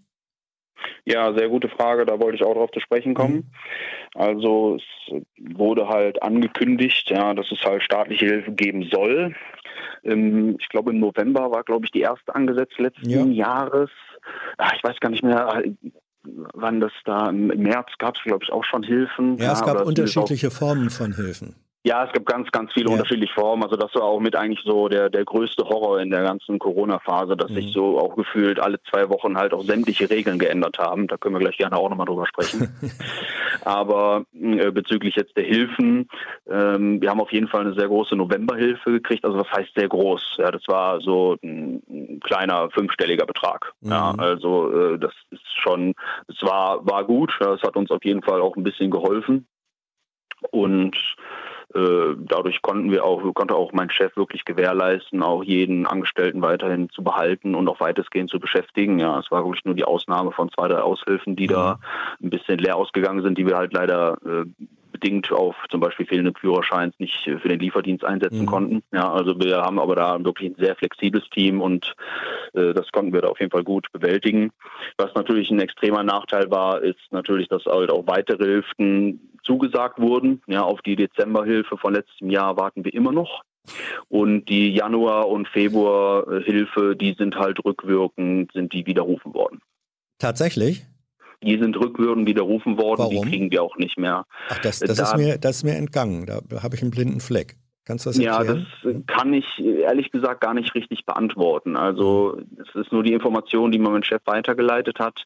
Ich habe es bei ihm nicht richtig hinterfragt. Mhm. Ja, deswegen kann ich dir das jetzt nicht beantworten. Ja, gut, vielleicht, äh, wenn, wenn es sich um, äh, um eine strukturelle Geschichte äh, handelt, wird, wird irgendjemand das uns schreiben oder mitteilen können. Ähm, was bedeutet es für die Situation, in der ihr jetzt seid? Wir gehen jetzt mutmaßlich dann doch nochmal in, in eine neue Form, vielleicht auch von härterem Lockdown. Könnt ihr das nochmal verkraften? Wie lange könnt ihr das aushalten mit dem Geschäftsmodell, äh, das ihr jetzt entwickelt habt? Man kann natürlich sagen, ja, ähm, essen müssen die Menschen immer. Also von daher ist Gastronomie dann doch noch, noch eine der perspektivisch aussichtsreicheren Branchen. Ja, das kann man aber sehr schwer pauschalisieren. Mhm. Also das hängt natürlich auch von den einzelnen Betrieben ab. Wie gesagt, wir konnten, bei uns war es halt möglich, ja, wir konnten auf den Lieferdienst umswitchen. Das haben halt bei vielen Menschen oder bei vielen anderen Betrieben hat das leider nicht so gut funktioniert. Ähm, und also ich habe auch mit ehemaligen Kollegen mal zum Beispiel gesprochen, die halt auch wirklich schon seit Monaten in Kurzarbeit sind, ja, mhm. etwas, was für mich äh, unvorstellbar ist. Also ich bin auf jeden Fall immer noch, äh, ich war zwar auch zwar kurzzeitig Kurzarbeit angemeldet, aber äh, ich habe das eigentlich nie in Anspruch genommen. Und äh, also es gibt auch wirklich Betriebe, die halt wirklich äh, da sehr drunter gelitten haben unter der ganzen pandemischen Lage. Äh, wir sind da wirklich noch sehr, sehr gut bei rumgekommen. Also wir sind wirklich sehr gut da durchgekommen. Das muss, muss man wirklich sagen. Ja, also wir konnten sogar noch äh, trotz der ganzen Lage auch zwischendurch mal wieder weiter Investitionen tätigen und wir konnten uns auch weiterentwickeln. Ja, das hat uns äh, Wie, auch wieso, äh, wieso, wieso ging das bei euch und bei anderen? Also wie soll ich sagen, das ist jetzt für mich persönlich die erste, wenn man so will, teilweise Erfolgsstory, die ich äh, aus dem Bereich Gastronomie höre. Wieso geht ja, das ganz bei genau, euch? ganz genau. Also das ist, ich sehe, wir sehen uns da auch so ein bisschen wirklich. Äh, äh, ich weiß nicht, warum gerade wir auch das Glückslos gezogen haben, hm. aber ich, wie gesagt, das hängt wahrscheinlich auch mit den ganzen verschiedenen Faktoren zusammen, wie halt dieses unfassbare gute Team, was wir haben, diese Flexibilität untereinander. Ja, unser Chef, wie gesagt, der äh, auch äh, vor allen Dingen mit den anderen beiden Führungskräften äh, sehr ja, sehr innovativ ist. Ja, wir haben halt auch wirklich immer versucht, immer weiterzuentwickeln und sofort mhm. auf neue Situationen immer sofort zu reagieren und das hat auch sehr, sehr gut funktioniert. Aber äh, wie gesagt, das ist, hängt halt auch ein bisschen mit unserem Konzept zusammen. Das scheint äh, auch sehr, das kommt halt auch sehr gut bei den Menschen an. Ja, es funktioniert sehr, sehr gut. Und ja, bei also es ist halt wirklich auch inzwischen schon sehr entscheidend, ja, dass man auch einen gewissen Standard, einen gewissen Qualitätsstandard definitiv auch bei dem Essen äh, hält und erreicht. Ist das, ja, warte mal, Benny, Benny, ist das ein ja, Konzept, wo du sagen würdest, ja, können eigentlich andere äh, Gastrounternehmen können das auch erfolgreich machen? Oder würdest du sagen, äh, bloß nicht, weil wir haben da jetzt ein kleines Alleinstellungsmerkmal, das nutzt uns. Und wenn das zu viele andere machen, dann, äh, dann gehen wir da auch im Bach runter. Das ist auch eine sehr schwierige Frage. Wie gesagt, also Gastronomie ist halt auch so eine hochinteressante Kultur, so unterschiedliche viele Möglichkeiten, wie man sich da ja ein eigenes Konzept halt aufbauen kann. Und ja, und da, das, deswegen finde ich das auch so extrem schwierig, das zu pauschalisieren, weil okay. es gibt halt auch wirklich einfach Betriebe, die halt irgendwie nur auf Außengastronomie ausgelegt sind oder kleine Cafés zum Beispiel, mhm. die halt überhaupt gar keine Möglichkeit haben, irgendwie jetzt Essen anzubieten. Ja, und ich glaube, dass deswegen gibt es halt auch äh, auf der Gesamtsituation gesehen so extrem viele Verlierer. Ja, verstehe ich.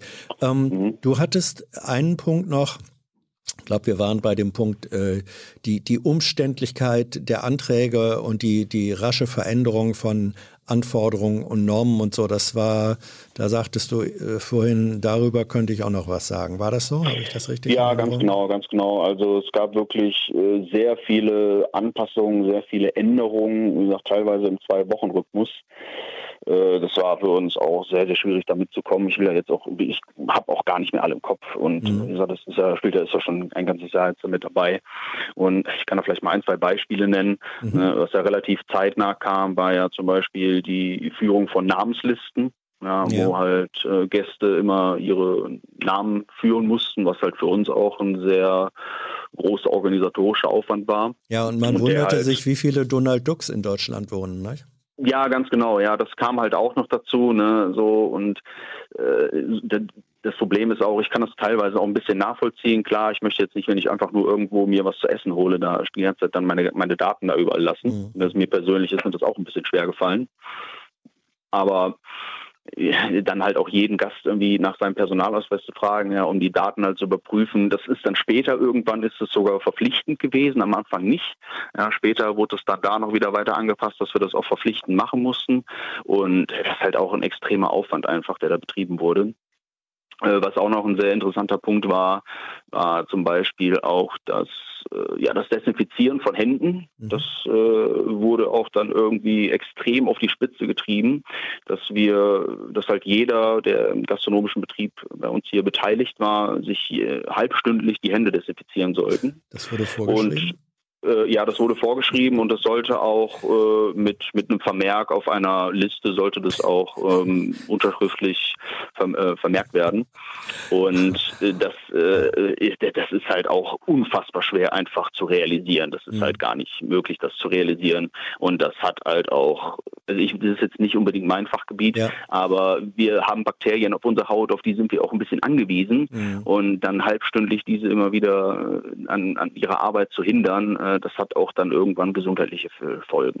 Ja, also es, äh, deine Kritik, wenn ich das richtig verstehe, äh, ist, dass du sagst, teilweise hat Bürokratie ihre negative Eigendynamik entwickelt, ja? Kann man das so sagen? Ja, definitiv, ja. definitiv. Ja. Und die aktuellen Regeln jetzt, äh, jetzt die, die jetzt neuestens da noch veröffentlicht wurden, jetzt die jetzt ja bei dem möglichen Lockerungen, die jetzt kommen sollen, ja, dass halt wieder Außengastronomie erlaubt ist, Innengastronomie aber nicht. Ja, das ist halt bei uns zum Beispiel sehr, sehr schwierig, weil wir nur fünf Außentische hatten, mhm. äh, haben und wir davon auch theoretisch dann nur zwei besetzen dürften. So dass sich für uns gar nicht rentieren und vor allen Dingen dann auch nur unter der Voraussetzung, dass die Gäste uns einen negativen äh, Corona-Test vorlegen. Mhm. Und das ist halt auch wieder, das ist so ein extremer Aufwand, der da wieder einfach mit verbunden ist. Und ich weiß halt gar nicht, wie weit die Menschen überhaupt bereit sind, jedes Mal einen negativen Corona-Test vorzulegen, obwohl es ja jetzt möglich ist, einmal die Woche einen zu machen, kostenlos. Mhm. Ja, nur um halt einen Restaurantbetrieb oder einen Restaurantbesuch wieder. Was hältst du denn von diesem, äh, von diesem Konzept? Hatten wir im vorherigen Gespräch schon auch drüber äh, geredet, dieses Testen und Bummeln ist das gut oder wärst du äh, eigentlich eher die Fraktion, die sagt, auch wenn es äh, nicht direkt meinen Geschäfts- oder unseren Geschäftsinteressen jetzt entspricht, äh, entspricht äh, lieber nochmal für zwei, drei Wochen einen harten Lockdown und dann kontrolliert ähm, aufmachen? Ja, definitiv. Also ja. das hätte schon schon viel viel früher kommen müssen. Ja, das war so ein Hin und Her Gewasche in der letzten Zeit. Es war ganz extrem und deswegen zieht sich das auch jetzt so in die Länge. Und ich habe wirklich die Befürchtung, dass wir das ganze Jahr noch damit kämpfen müssen, ja, bis das wirklich jetzt alles geregelt ist, ja, bis die Impfungen endlich anlaufen und so weiter. Mhm. Ja, ich glaube, mit einem harten Lockdown, ja, dann auch wenn der selbst in der drei vier Wochen geht und alle Menschen müssen halt mal auch mal dann wirklich gar nichts machen oder zu Hause bleiben. Ich glaube glaube, das würde auf Dauer wesentlich mehr bringen. Benny, ich danke dir sehr und äh, halt die Ohren steif, du und deine Kollegen. Und äh, macht weiter so. Danke. Ja, super, ich danke dir auch, Hans, für das Gespräch. Bis Tschüss. dahin. Ciao. Jo. Schön. Also das war mindestens äh, in Teilen eine, eine, Nachricht, die mir oder eine Info, die mir gefallen hat, dass Menschen sagen, ja, wir, wir versinken da nicht ähm, in Leid und Elend, sondern wir gucken, was können wir machen, wie passen wir uns an die Bedingungen so an, dass wir äh, es irgendwie halbwegs noch bewältigen. Und wenn es davon noch mehr Beispiele gäbe und gibt, äh, auch das ist gut. Was nicht bedeutet, dass man dadurch äh, es unterlässt, staatliche Maßnahmen oder Nichtmaßnahmen zu kritisieren. Nee, die müssen weiterhin kritisiert werden. So, der nächste Anrufer, die nächste Anruferin. Hier ist Hans. Hallo, wer ist da? Hallo, Charlotte hier. Charlotte? Ja. Ja, Charlotte, erzähl. Worum geht's dir? Ähm, mir geht es um mangelnde politische Visionen in der deutschen Politik. Mhm. Und äh, das ist ja ein sehr weites Feld. Vielleicht kann ich ein bisschen was dazu erzählen. Fang an. Ähm, in meiner Wahrnehmung ist es so, dass die Bundestagswahlen anstehen, langsam. Das äh, ist, wie ihr mal so schön sagt, äh, das Horse Race schon begonnen hat und äh, irgendwie viel, viel mit Schlagworten um sich geworfen wird. Aber woran es mir eigentlich fehlt, sind ähm, Politiker, die wirklich Visionen für Deutschland haben. Und damit meine ich Visionen, die auch länger, also oder die eine Legis Legislaturperiode überdauern. Und ähm, das sorgt bei mir ein bisschen zu äh, für Frustration, aber es besorgt mich auch, weil ich das Gefühl habe, dass ähm, dass wir viel Stillstand hatten in den letzten Jahren und dass ähm, wenn dann vielleicht noch eher die EU ein Treiber war für wirklichen, äh, für wirklichen, äh, wirkliche strukturelle Veränderungen und Deutschland dann so ähm, ein bisschen nachgezogen hat äh, oder auch dazu gezwungen wurde. Und es gibt halt viele Länder, wenn man zum Beispiel China betrachtet, aber auch Indien, die sich ähm, entwickeln und jetzt gerade China. Ähm, ich bin keine Verfechterin des politischen Systems und äh, ich würde nicht tauschen wollen, aber ähm, man muss schon sagen, dass, ähm, dass die sehr langfristig planen und äh, die Fünfjahrespläne und alles, was darüber hinausgeht, dann auch mit viel ähm, ja, mit viel äh, Enthusiasmus und Effizienz verfolgt werden und dementsprechend auch äh, große finanzielle Mittel eingesetzt werden. Und ähm, ja, wir haben irgendwie noch die Autoindustrie, die äh, es nicht schafft und äh, ruhen uns irgendwie darauf aus, die schlauen Köpfe zu sein oder gewesen zu sein, die Ingenieure und was auch immer. Und ähm, dem wird aber nicht mehr lange so sein, wenn, wenn hier nicht auch was passiert. Ähm, also China. Äh, ich meine, das ist natürlich auch ein System, äh, wo die, die da die Führung innehaben, ähm, nicht alle vier oder fünf Jahre wiedergewählt werden müssen. Ne? Ja, das ist ähm, fair. Mhm. Wobei ich ähm, auf der anderen Seite denke, dass es auch eine Chance ist. Also wenn man hier größere Visionen vertreten würde und äh, dann auch ähm, messbar was dafür tut, dass die äh, umgesetzt werden, dann ist man ja vielleicht auch ein attraktiver Kandidat ähm, für eine Wiederwahl. Aber es würde vielleicht darüber hinausgehen, dass das Hauptziel die Wahl oder Wiederwahl ist. Ähm, und es würde mehr um inhaltliche Dinge gehen. Und welche Visionen, ähm, glaube, ja, wel, welche Visionen äh, oder in, äh, auf welchen inhaltlichen Ebenen wünschst du dir äh, Visionen für Deutschland? Ähm, also ich glaube, ich glaube an ein Deutschland, was in einer starken EU aufgeht oder ähm, eine, ja, ein, eine EU oder ein Europa, das ähm, das weiter ausgebaut wird. Und ähm, würde mir auch wünschen, also ich, ich, ich sag mal so, ich glaube jetzt meine persönlichen Visionen für Deutschland sind vielleicht gar nicht äh, so relevant, aber vielleicht Doch, doch, doch, erzähl mal. Ja, also aber, wer, wer über wer von wer von anderen Visionen fordert, soll bitte auch selber die eigenen eigene offenbaren. Ja, das ja? ist ein fairer Punkt. Ähm, mhm. Ja, ich glaube auch, dass Deutschland, ähm, dass es wichtig ist, dass wir ein ähm, attraktiver Wirtschaftsstandort bleiben oder werden, ähm, dass hier gut ausgebildete Fachkräfte sind, dass ähm, es eine gute Infrastruktur gibt, dass ähm, wir digital vorankommen und das wäre wünschenswert, dass wir ähm, durch Innovation bestechen. Und äh, ich würde mir zum Beispiel auch wünschen, dass europäisch organisiert äh, die Großkonzerne besteuert werden, was ganz neue finanzielle Mittel mhm. ähm, freisetzen würde und äh, natürlich, ähm, dass hier klimafreundliches und nachhaltiges Wirtschaften großgeschrieben wird. Und ich sehe das eigentlich als Chance. Ich glaube, ähm, wenn, ich glaube auch Regulierung ist eine Chance, wenn man den Markt reguliert, wenn man Anreize schafft, vielleicht auch finanzielle Mittel dafür, dass Produktion umgestellt wird, dass Forschung betrieben wird ähm, und dann aber auf der anderen Seite auch in gewissen Fällen ähm, es äh, Verbote oder Strafen gibt für Unternehmen, die sich dem ähm, ja, die, die sich dem widersetzen oder weiterhin sehr klimaschädlich wirtschaften. Und ähm, ich äh, würde mir wünschen, dass Deutschland irgendwie als Vorreiter für viele Dinge in die Zukunft schreitet und nicht als äh, ähm, ja, als kleines Licht äh, hinten an irgendwie sich alles von anderen Ländern äh, vormachen lässt. Also als du mit deiner Liste begonnen hast, da hatte ich, hatte ich den Eindruck bei Punkt 1 und 2 und 3 und 4, da sehe ich Christian Lindner und der klatscht begeistert Beifall und sagt, jawohl, äh, Charlotte, komm zu uns, wähl uns, das fordern wir. Und dann, als es dann reinging in den Bereich Unternehmensbesteuerung ähm, und Klima und so weiter, ähm, dass da vielleicht wäre ganz anders, also was weiß ich, Linkspartei oder Grüne sagen würden oder auch SPD, ja, ja, äh, Charlotte, da hast du recht, das findest du bei uns. Ähm, also du, du spannst dir so einen Bogen, der jedenfalls in der vorhandenen politischen Parteienlandschaft, glaube ich, äh, in sehr unterschiedlichen Parteien jeweils ja als Zentrum äh, oder Forderung zu finden wäre, die aber miteinander gar nicht so richtig kompatibel sind. Und du meinst, das geht? Ähm, ja, also ich glaube, ich würde dir insofern recht geben, als dass ich mich in keiner der momentan großen Parteien richtig gut aus, aufgehoben fühle. Ähm, aber ich glaube, dass das nicht, dass das keine inhaltlich widersprüchlichen ähm, Wünsche oder Forderungen sind. Also mhm. ähm, ich, äh, ich ja, sehe das eigentlich nicht im Widerspruch. Ich, ähm, ich glaube, dass äh, vieles einander, also ähm, was, wenn man jetzt irgendwie die linken Parteien anschaut, dann äh, geht es ja mal sehr wenig um Wirtschaftspolitik und äh, manchmal oh, auch ja. gar nicht. Und den Linken ist der letzte Wirtschaftspolitiker davongelaufen. Ähm, Wen meinst ähm, du? Äh, Fabio. Ah ja.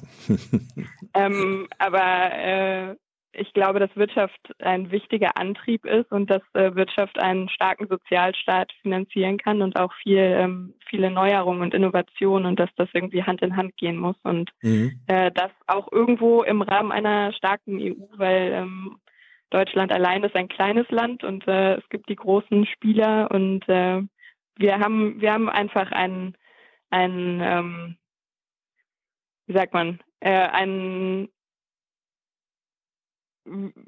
ein, na, mir fehlt das Wort. Wir sind ein paar Jahre voraus, jetzt zum Beispiel China in der Entwicklung oder ja, so, aber das ist ein, halt Vorsprung. Ein, äh, ein Vorsprung, ein Vorsprung, der, ähm, der ähm, auch wieder eingeholt werden kann. Ja, also in, in, in mancher Hinsicht ähm, ist vermutlich China uns ja schon äh, überlegen. Ähm, zum Beispiel in der Produktion, das ist nur auch bekannt äh, geworden seit Jahren schon, äh, von ja. Solarzellen. Äh, da profitiert oder hat China das, was mal in Deutschland entwickelt worden war, sozusagen ähm, in den Massenmarkt reingebracht. Da sagen manche, das war eigentlich in Wahrheit die effektivste Form von Wirtschafts-, ähm, von Entwicklungszusammenarbeit oder Hilfe, die Deutschland je geleistet hat. Vielen Dank. Mhm, yeah. ähm, äh, aber Gleichwohl ist das in China äh, dann mit einer sehr autoritären äh, Form von politischer Durchsetzung verbunden. Ähm, ich weiß auch nicht, ob das, was sozusagen in China sich jetzt an neuer sozialer und politischer und auch ökonomischer Elite herausbildet, ob das ähm, ob das modellfähig für visionäre Zukunft äh, ist, da scheint es dann doch zu sein, dass auch in China auf einmal Luxusautos ähm, und, und ja. Wohnmöglichkeiten und persönliche Habitus äh, eine Rolle spielen, die noch das toppt vielleicht, was bei uns als Maßstab da ist. Also ähm, wie verträgt sich, wie verträgt sich das, was ja empirisch beobachtbare Realität ist, mit deiner Vorstellung von Visionen? Ähm, Tja, also das ist eine berechtigte Frage. Ich glaube, das ist auch gar nicht so richtig das, äh, worauf mein, worauf ich abziele oder worüber okay. ich gerne reden würde, weil ähm, mich eigentlich viel mehr interessiert oder ich weiß nicht, ob du überhaupt diese Einschätzung teilst, dass jetzt hier Politiker mh, hm, wenig dadurch glänzen, dass sie irgendwelche übergeordneten Visionen haben. Ähm, Macron war vielleicht so ein Kandidat äh, für Frankreich, aber der ist ja irgendwie eher ähm, ins Leere gelaufen so ähm, auf dem europäischen Parkett, aber ähm, naja, Macron ja. hat aber auch, ähm, Macron war, glaube ich, in seiner Person eine Verbindung von einerseits durchaus auch gesellschaftlichen Visionen. Gleichzeitig war er aber auch, was seine wirtschaftspolitischen Vorstellungen ähm, angeht, ein Stück weit in der, sagen wir mal, zentralistisch und dann aber doch auch wieder neoliberalen äh, Tradition. Ja. Und da sagen manche, äh, dass, dass Macron da ähm, dass der Visionär Macron sei ein Stück weit auch gescheitert ähm, an der Realität wo diese beiden Sachen eben doch nicht so richtig zusammenpassten. Also was so ein bisschen ja. ähm, als Realitätscheck deines sehr weit gespannten Rahmens von, von Visionsansätzen äh, vielleicht sagen würde, na, äh, Charlotte, ob das so hinhaut. Ähm, ja, also ich würde, ich würde, ich glaube, Vision ähm, ist was, was ähm, sich immer anpassen muss und was äh, im Wandel sein muss. Ähm, Wie bildet sich eine Vision, deiner Meinung nach? Kommt die aus heiterem Himmel ähm, oder ist Vision etwas, was auszugehen hat von einer Analyse der Realität und man sagt, äh, so wie die so wie die Realität ist, ist sie unbefriedigend, ist sie gefährlich, läuft sie äh, irgendwo gegen die Wand? Und deswegen müssen wir etwas ganz anderes machen.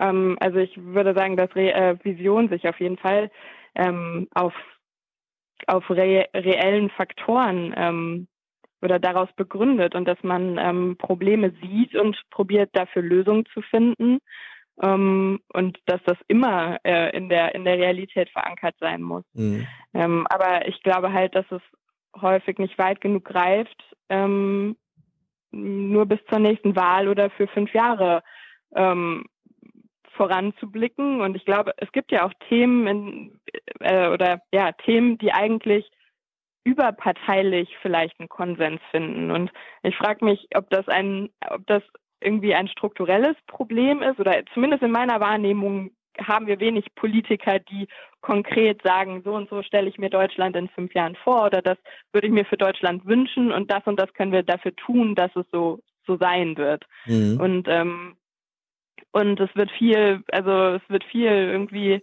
mit ähm, mit Schlagworten um sich geworfen, aber wenig ähm, konkret konkret ein bestimmter Plan verfolgt. Und ich habe auch das Gefühl, dass viele Politiker gar nicht bereit sind, ähm, für irgendein Ziel einzustehen und dann mhm. ähm, gewisse Dinge sind ja auch ein, ein Versuchen und Scheitern und äh, dann muss man vielleicht auch irgendwann persönliche Konsequenzen dafür tragen. Aber ich finde diese oder ich sehe wenig Vision und ähm, vielleicht auch diese Integrität, die das mit sich bringt, wenn man für irgendein großes Ziel ähm, einsteht. Und das sollte immer, immer, immer an der, an der äh, Realität gemessen sein. Und wir brauchen keine Traumtänzer, aber, ähm, mhm.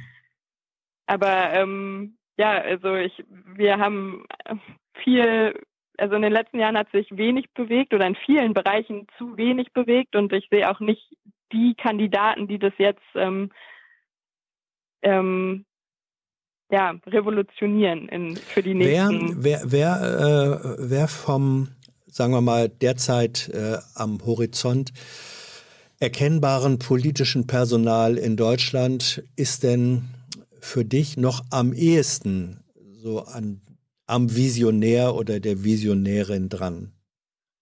Gibt es da irgendjemanden, wo du sagst, also ähm, der oder die hat also wenigstens also ich, ein bisschen davon?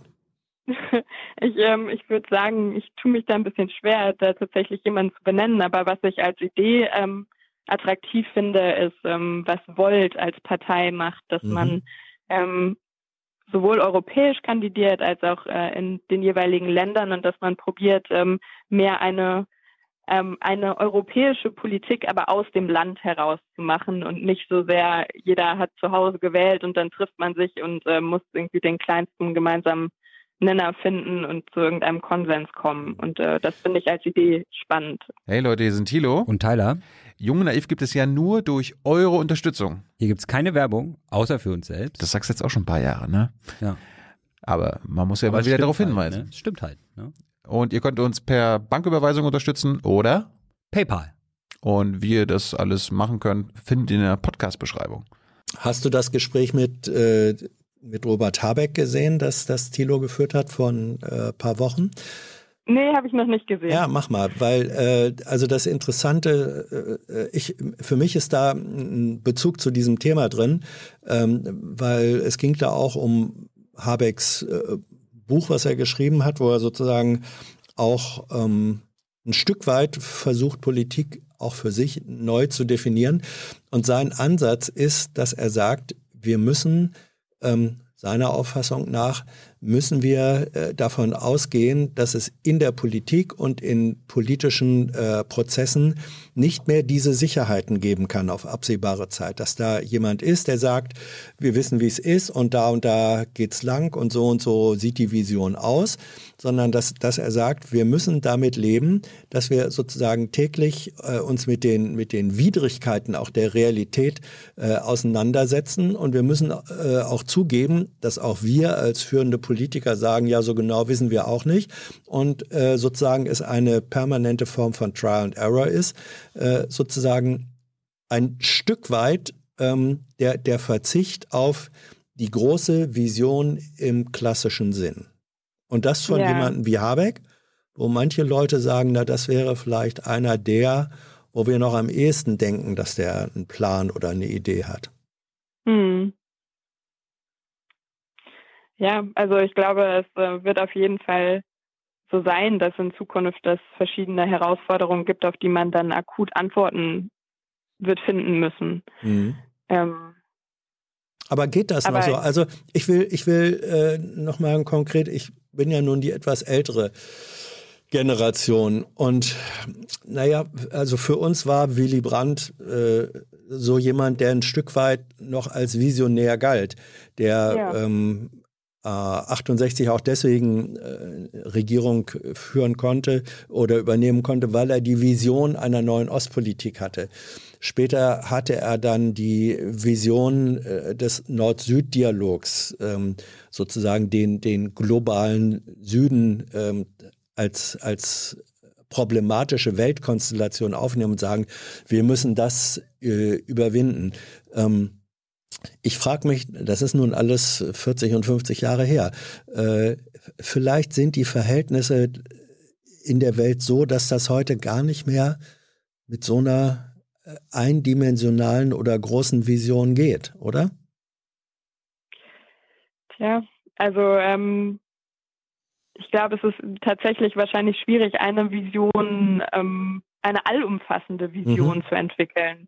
Es muss ja auch keine ähm, Megavision sein mhm. sozusagen, sondern ich ähm, äh, bin auch, werde dem auch sehr zugetan, wenn, ähm, wenn Einzelpersonen für be gewisse Bereiche Visionen, ähm, ah, Visionen ja. haben und da aber konkret, also ich, vielleicht ist das auch eine Frage der Definition vom Wort Vision. Ich glaube nicht, dass man, dass auch eine Person ähm, ein, ähm, eine Antwort auf alle Fragen haben muss oder ähm, ein in sich völlig äh, schlüssiges Konstrukt für einen Staat entwickeln muss, ähm, der, der alle Eventu Eventualitäten abdeckt. Aber ähm, ja, ich glaube im kleineren ähm, für gewisse Themen, was, was zum Beispiel Klimawandel, CO2-Beschränkungen mhm. ähm, angeht, wie, wie kann man das umsetzen und was sind konkrete ähm, was ist der konkrete Weg, den man einschlägt und äh, dann aber auch über fünf Jahre vielleicht hinaus. Also kann es sein, ähm, äh, kann es sein, dass, dass bei dir ein Unbehagen darin äh, steckt, dass du sagst, mir ist zu viel in der Politik, sagen wir mal, der Horizont äh, und auch der Denkhorizont abgesteckt durch den nächsten Wahltermin. Dass Leute, ja. also äh, ist es das, also, also so klang das ein bisschen in dem, was du einleitend sagtest. Auf ist, jeden Fall auch, ja. ja. Mhm. Was unterscheidet eigentlich für dich Vision von Utopie? Ähm, ich würde sagen, Utopie ist ja heute eigentlich fast ein negativ belegter Begriff. Ja. Ähm, das ist ja ein, ein un, ein, eine unwirkliche Vorstellung oder eine, eine nicht erreichbare Vorstellung. Und außerdem ist es ja auch so, dass die Utopie des einen häufig äh, der Albtraum des anderen ist. Mhm. Ähm, und vielleicht ist eine Vision ähm, äh, kompromissbereiter sozusagen oder ähm, ist mehr ähm, bereit, verschiedene Leute mitzuziehen und das ist ähm, also ich finde, es ist ein, ein, ein, ein positiv belegter Begriff, der aber auch sich daraus, dadurch auszeichnet, dass er in der Realität verankert sein sollte und dass er aus Ja, was, was ist jetzt, was ist jetzt aber mit Menschen, die, sagen wir mal, die Vision haben eines Deutschland, eines Staates, das äh, wesentlich völkisch definiert ist, das von äh, fremden Ethnien frei ist. Das ist ja auch eine, also auch Rechte, wenn man so will, können Visionen haben. Ja, das ja. stimmt. Und dann? Ähm, tja, dann ist das in meinen Augen eine Dystopie. okay. ähm, und das ja. Gilt es auch äh, zu verhindern. Ich meine, in erster Linie ist ja jeder im Rahmen einer im Rahmen, in gesetzlich zugelassenem Rahmen äh, sozusagen äh, frei, irgendwelche Visionen für sich zu entwickeln und äh, kann schauen, ob er dafür Anhänger findet oder ähm, Leute, die das äh, unterstützen. Äh, wobei natürlich das jetzt zumindest äh, in meinen Augen sehr weit weg ist von meiner Vision oder von einer Vision, die ich als ja. wünschenswert erachten würde. Charlottes äh, Vision einer Vision. Ähm, gibt es äh, äh, vielleicht zum Abschluss, ähm, tust du irgendetwas persönlich dafür, a, Visionen äh, als positiver Begriff zu entwickeln und b, umzusetzen? Oder ist das reines Gedankenspiel bei dir? Ähm, es ist noch reines Gedankenspiel. Also ich, ihr fragt ja auch immer mal und äh, mhm. ich äh, höre auch äh, den ähm, Appell sozusagen, dass ähm, ja immer dazu geraten wird, dass man sich selber auch engagiert oder ähm, lokalpolitisch oder so. Und das ist schon was, was irgendwie auch ähm, ein Gedanke, der ja mit dem ich mich beschäftige, aber bis dato äh, habe ich da das noch nicht umgesetzt und ähm, wenn es passiert, Wenn, lass es uns wissen. Ja, ja, ist gut. Charlotte, Dankeschön.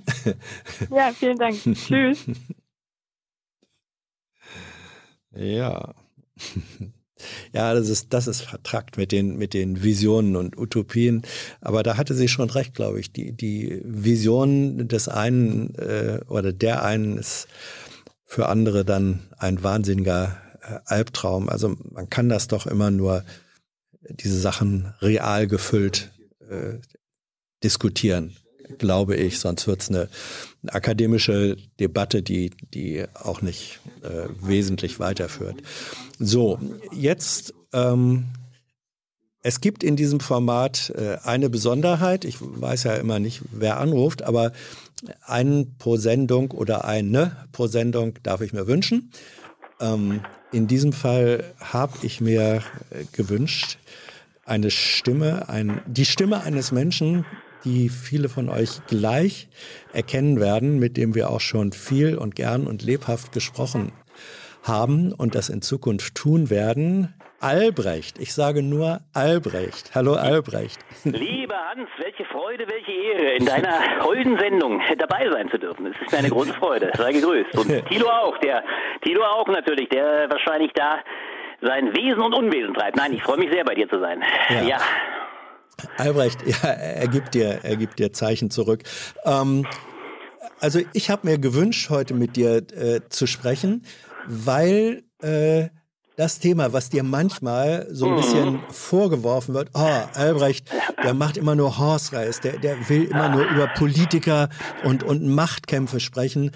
Ich finde, wenn es eine Situation äh, gibt, wo man zu Recht drüber sprechen kann, was ist im Moment eigentlich im Politzirkus äh, los und wer kämpft da in der Arena und in der Manege gerade gegen wen? Nicht? Man kann das fest, festmachen an Merkel, an Söder, an Laschet. Also wenn, dann ist dieser Moment, finde ich, jetzt. Albrecht. Absolut. Absolut. Äh, deswegen freue ich mich sehr, dass du gerade, dass ich gerade heute dein Auserwählter sein darf, denn mhm. äh, um es zu sagen, wann, wenn nicht jetzt? Du genau. hast völlig recht. Ich, äh, wenn ich vielleicht sogar sagen darf, unter welchem Eindruck ich stehe, vielleicht hast du es ja auch wahrgenommen, aber ich habe heute mit äh, großer Spannung der ersten programmatischen Rede von Armin Laschet beigewohnt. Ja. Äh, das war für mich ein Erlebnis ja wieder mal ganz besonderen Art. Also ich würde jetzt zugespitzt sagen, wenn es noch Hoffnung äh, innerhalb der CDU, CSU geben, gegeben haben sollte, dass Armin Laschet mit einem großen Wurf äh, das Horse Race, wie ihr so schön zu sagen pflegt, gegen Markus Söder noch umdrehen könnte oder hätte können sollen, dann sind diese Hoffnungen, glaube ich, heute noch einmal ein erhebliches Maß kleiner was, geworden. Um was, was, hat er, was, hat, was hat er falsch gemacht oder wieso hat er die, die Hoffnungen enttäuscht? Es war eine Rede, ich habe keine Hoffnung gehabt, um es ganz ehrlich zu sagen. Okay. Aber es, ich habe das vielleicht ja auch schon so manches Mal zum Ausdruck gebracht. Weil ich tatsächlich, und wir wollen ja, deine Sendung ist ja dazu angetan, es tiefer zu legen. Deswegen mhm. will ich ja durchaus bemühen, äh, mich bemühen, das zu tun. Ich glaube schon, dass in diesen Zeiten einer ungemeinen äh, fatalen Orientierungslosigkeit, auch programmatischen Lehre der Parteien, mhm.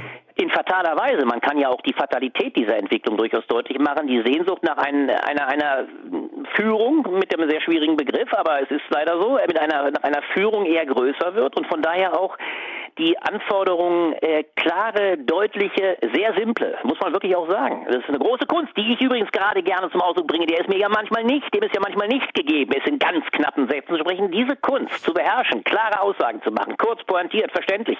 Übrigens etwas, was ein Mann mit langen weißen Haaren vor kurzem in Amerika auch noch vorexemplifiziert hat, wie man da eine ganze Nation verhexen kann, beziehungsweise hinter sich bringen kann mit den simpelsten Botschaften immer nur wiederholt. Äh, diese Kunst äh, ist momentan leider wieder sehr hoch im Kurs. Und wenn einer das nicht in dem Maße beherrscht, äh, dass es obendrein dann noch inhaltlich gefüllt ist, dann ist es leider der durchaus von mir als sympathisch empfundene, denn ich habe ihn ein, zwei Mal in Talkshows erlebt, Armin Laschet. Und das hat sich heute wieder bewiesen. Er hat weder eine Rede gehalten, man kann sie übrigens nachsehen, ungefähr 25 Minuten lang, mhm. weder die irgendwie echt packend von der, von der, von der Fähigkeit, die Situation. Das ist nämlich das eine Momentum. Man muss, wir können es ja mal sogar an zwei Begriffen festmachen. Du kennst sie natürlich auch. Es sind zwei große Begriffe, die einen, ein Politiker in einer Entscheidungssituation ausmachen. Das sind mit Machiavelli gesprochen Fortuna und Virtu. Du musst eine Situation, du musst die Fortuna haben, eine Situation zu ergreifen und dann auch die Tatkraft, äh, meinetwegen auch die Tatkraft, die Virtu äh, nur simulieren. Und das ist der Punkt, an dem Laschet für mein Verständnis immer wieder scheitert. Er hat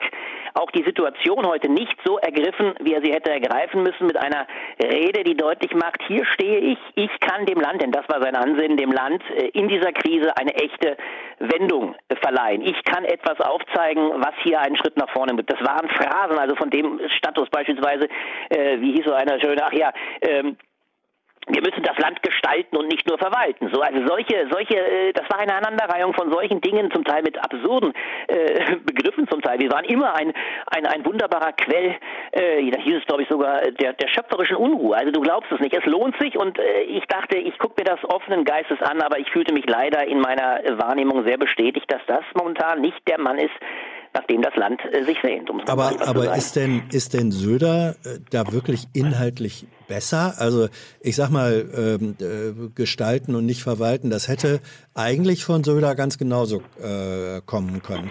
Ist das eine reine, der Unterschied, wenn du sagst, ähm, und das hast du oft genug gesagt, für dich ist sozusagen äh, Söder der, der, die Zukunftsfigur der, der Union.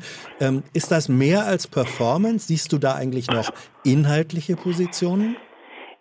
Viel Performance und wir dürfen ja, das wissen wir alle, wir dürfen die Wirkung von Performance ja nun leider gar nicht unterschätzen, nicht hoch genug äh, einschätzen, das ist das eine. Aber ich sehe schon auch in der Performance eine inhaltliche Komponente. An einem Beispiel gesagt. Also, vor wenigen Tagen auch wieder, ich glaube, es war sogar nach der Merkelschen Rede, nach der Rücknahme der Merkelschen Entscheidung. Hochinteressant. Das war ja mhm. nun auch ein historischer Fall. Also deswegen kommen wir momentan, du sagst es übrigens völlig zu Recht, ich will das nochmal einordnen, wir reden in einem Zeitpunkt historischer Art. Das hat es in der Geschichte der Bundesrepublik noch nicht gegeben, dass sich ein Parteivorsitzender äh, frontal gegen eine Kanzlerin stellt, die übrigens aber ihrerseits, das muss man dann sagen, nach dieser äh, historischen äh, Bitte um Verzeihung, die ja ironischerweise der Kanzlerin eher genützt hat, ihre Werte sind dadurch ja nicht geschmälert worden. Die Bevölkerung war in großer Mehrheit der Meinung, großartig, dass sich hier eine so verdiente Kanzlerin äh, bei einer Bevölkerung entschuldigt. Das ist ihr eher zugutekommen. Dann dreht sie den Spieß um, geht frontal gegen die Ministerpräsidenten los und an allererster Stelle ein, ein, ein wirklich unerhörlicher, äh, unerhörter Vorgang. Sie geht gegen den eigenen Parteivorsitzenden Armin Laschet vor, der sich gerade anschickt, Kanzlerkandidat zu werden. Und zwar auf eines, aufgrund eines absoluten Interessenkonflikts. Da ist auf der einen Seite Angela Merkel, die ohne Pardon zu kennen um ihr politisches Erbe kämpft. Das ist ihr Vermächtnis. Sie will natürlich nicht als die Corona-Krisen gescheiterte äh, in die Geschichte eingehen. Das ist der Kampf. Sie hat gesagt, am 21. Äh, Juli, äh, nee, Entschuldigung, 21. September dieses Jahres will ich jedem Deutschen ein Angebot gemacht haben äh, auf eine Impfung. Das ist fünf Tage vor der Bundestagswahl. Damit sagt sie, ich knüpfe direkte Mang meine äh, politische Karriere an den Erfolg der Corona-Krisenbekämpfung. Und das hat sie jetzt dezidiert, das muss man sich vorstellen, auch gegen Armin Laschet äh, in der besagten, ja schon fast historischen Interview mit Anne Will zum Ausdruck gebracht, indem sie sagte so, äh, das ist jemand, Armin Laschet explizit, der nicht die Bremse, die Notbremse so einsetzt, wie wir es verabredet haben. Damit findet ein Kampf auf offener Stra äh, Strecke, auf offener Bühne statt. Und da, was sagt Armin Laschet in diesem Situation? Und das ist so interessant. Armin Laschet sagt am nächsten Tag in der Replik nicht etwa, so, wir haben einen Ernstfall sondern sein erster Satz, und das ist so interessant, ist ein Satz, äh, da sagte er, vor einem Jahr hörte für mich die Sorglosigkeit, vor einem Jahr hörte die Sorglosigkeit auf. Das kann man als eine Ernstfallsemantik ja begreifen, aber in der Tonlage war ich alleine schon deshalb hoch irritiert, weil ich mich fragte, haben wir überhaupt vor einem Jahr denn sorglos gelebt? Allein diese Weltwahrnehmung fand ich aus Sicht beispielsweise ökologischer Art höchst bemerkenswert und die ganze Intonation, und das ist so interessant, bei Laschet ist in völliger äh, völlig konträr zu dem, wie Söder die Lage beschreibt. Diese Lage permanent eher als eine, ja, eben zu lockernde wahrzunehmen. Diese, diese Art und Weise des Angangs, diese Art und Weise eben nichts, ich sag mal hart, ich will das jetzt nicht irgendwie mit Schmidtchen, Karl Schmidtchen Kategorien des Ausnahmezustands beschreiben, aber nicht vom Ernstfall zu artikulieren, sondern eigentlich eher immer diese laxe Haltung an den Tag zu legen, eigentlich kriegen wir es hin, es geht, wir machen wieder auf. Äh, diese, diese, diese, diese Performance, die wird meinem Eindruck nach der Lage nicht gerecht. Und Söder hat mit einem ungemeinen Gespür erkannt, zwei Dinge. Ich stelle mich hinter die Kanzlerin, die vor einem Jahr wieder durch die Decke ging mit ihren Werten. Und zum anderen, ich, ich, ich begreife den Ernstfall als eine Möglichkeit, mein miserables Image, denn das hatte er ja davor. Er hat zwar schon ein Stück weit als, als Ministerpräsident erheblich korrigiert, aber er war davor der absolute Bad Guy. Er war ein Mann äh, durchaus charakterloser Art in Teilen, der also Formen, wir haben es ja erlebt, äh, betrieben hat, die, die äh, Attacken auf Gegner, aber auch das, das, das, das, das äh, Agieren hinter den Kulissen, das er übrigens zum Teil immer noch betreibt, das ist ganz klar. Aber er hat sich in dem Augenblick vor einem Jahr zu einem Mann, so hat er es jedenfalls in der Performance geschafft, der Bevölkerung darzustellen, mit einer Haltung, mit einer durchgehaltenen Position präsentiert. Und das ist Armin Laschet nie gelungen. Insofern steht, glaube ich, hinter der Performance, äh, den, den Performance-Unterschieden der beiden Akteure steht mehr an Haltungsunterschieden. Und das ist, glaube ich, einer Bevölkerung aufgegangen. Die Werte ja. von, ja, das ist der große kardinale Unterschied. Und ich glaube, deswegen wäre die CDU-CSU, und ich gehe sogar noch weiter, ich glaube sogar auch für die Bevölkerung, für die Bundesrepublik, wäre momentan ein Kandidat Laschet mit einer so äh, nicht mal nur getrübten, sondern mit einer so geringen Autorität, es wäre ein echtes Problem in der, äh, der Krisenbekämpfung. Das erlebt gegenwärtig die CDU-CSU und deswegen wird sie reiflich überlegen, ob sie ihn zum Spitzenkandidat macht. Es wäre aber auch ein Problem für dieses Land. Soweit würde ich es durchaus treiben. Ähm, Armin Laschet war ja über lange Jahre, und das weißt du als politischer Beobachter, wie ich auch als politischer Journalist, lange Jahre war Armin Laschet ja als Mitglied des CDU-Vorstands der Ausputzer für Merkel. Ja, also er absolut. war, er war ihr getreuer Paladin wann immer nach irgendwelchen schwierigen Situationen, als Merkel noch Parteivorsitzende und Kanzlerin war, wann immer da irgendwie am Montagmorgen vor den Sitzungen der CDU-Gremien Merkel irgendwas nicht sagen wollte und auch sonst jemand was nicht sagen wollte, dann war immer Laschet da äh, und hat freundlich, jovial eine Position vertreten, die eigentlich sozusagen, da war er Merkels Flügeladjutant. Er war, Absolut. Er war ihr getreuester Unterstützer. Und wenn man das im Hintergrund hat, warum ist dann auf einmal diese massive Distanz äh, oder sogar Gegnerschaft zwischen diesen beiden Figuren, die über Jahre gemeinsam gearbeitet hatten, wieso ist das auf einmal da? Das ist genau der entscheidende Punkt und ich glaube, da liegt wirklich der Hase im Pfeffer. Söder hat, äh, ich sag schon Söder, äh, Armin Laschet hat in dem Augenblick, wo die Kanzlerkandidatur in die Nähe rückte. Er hatte sich präsentiert als zukünftiger CDU-Parteivorsitzender. Das war ja genau vor gut einem Jahr. Eigentlich sollte die Schlacht äh, April letzten Jahres geschlagen werden. Dann kam Corona, es wurde immer weiter verschoben, beziehungsweise davor kam Corona. Zu dem Augenblick hatte Laschet das Problem, dass er genau wie du sagst, eigentlich als die bloße Fortschreibung Merkelscher Politik wahrgenommen wurde. Aber ein Stück weit schon damals im Raum war, Merkel hatte in der Partei abgewirtschaftet, es kam der Ruf auf, jetzt muss die Alternative an den Tisch. So, und dieses Momentum, Es darf kein Weiter so geben. Das hat Laschet und das nenne ich auch wirklich etwas wie fehlende Virtu, also wie fehlende äh, Tatkraft, Tatkraft. in einer historischen Situation, als die fehlende auch Einsicht. Er hat es genau im denkbar falschesten Moment umgesetzt. Er hat nämlich die Konsequenz daraus gezogen, ich muss mich in der Corona-Krise von der Kanzlerin absetzen. Er schreibt daraufhin, ich glaube es war schon im März, einen großen Artikel in der Welt am Sonntag, das war der programmatische Aufschlag, in dem er ausdrücklich gegen Merkel gesagte, sagte, wir müssen die Krise und dürfen sie nicht alternativlos denken. Also, das ist natürlich das, das Unwort für die Kanzlerin, der ja. ja immer das Wort der Alternativlosigkeit unterstellt wird. Das ist ja auch wahr, sie hat es früher benutzt. Und er sagte dezidiert gegen Merkel richtig, wir müssen die Krise alternativ denken, wir müssen lockern. Das war die Wahrnehmung, wie sie, wie sie aufkam. Das war sein Befreiungsversuch. Es war aber am denkbar schlechtesten Objekt getätigt. Er nahm die Krise als Option, sich von Merkel abzusetzen, um sein Image als bloße weiter so Merkel in, in männlicher äh, Form äh, zu korrigieren.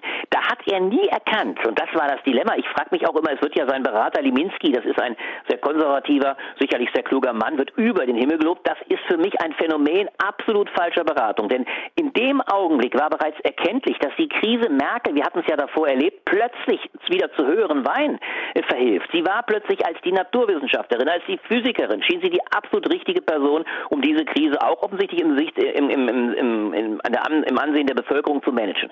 Äh, das hat Laschet völlig verkannt. Er hat sich genau da abgesetzt. Er hat ja permanent dann auch gegen Merkel geschossen und hat diese Rolle, das ist ja das Ironische, die ihm eigentlich, du hast es völlig zu Recht gesagt, quasi auf den Leib geschrieben war. Über Jahre hat er sie ausgefüllt. Der Paladin, der treue Gewährsmann. Diese Rolle hat er in ironischer Weise Markus Söder regelrecht auf dem Tablett serviert und der hat sofort zugegriffen. Der hat erkannt, Merkel marschiert durch, ich stelle mich, äh, und das war das zweite ironische, Woche für Woche, weil der Söder hatte das große Glück, er war zu dem Zeitpunkt Chef äh, der, der, der Länderkommission, der Länderkommission, er konnte permanent quasi bei den großen Auftritten neben Merkel agieren. Er wich von Merkel nicht mehr von der Seite. Ich habe damals sogar gesagt, er stalkt Merkel regelrecht. Also er ist ein Stalker, er ist an ihrer Seite und lässt sich von niemandem verdrängen.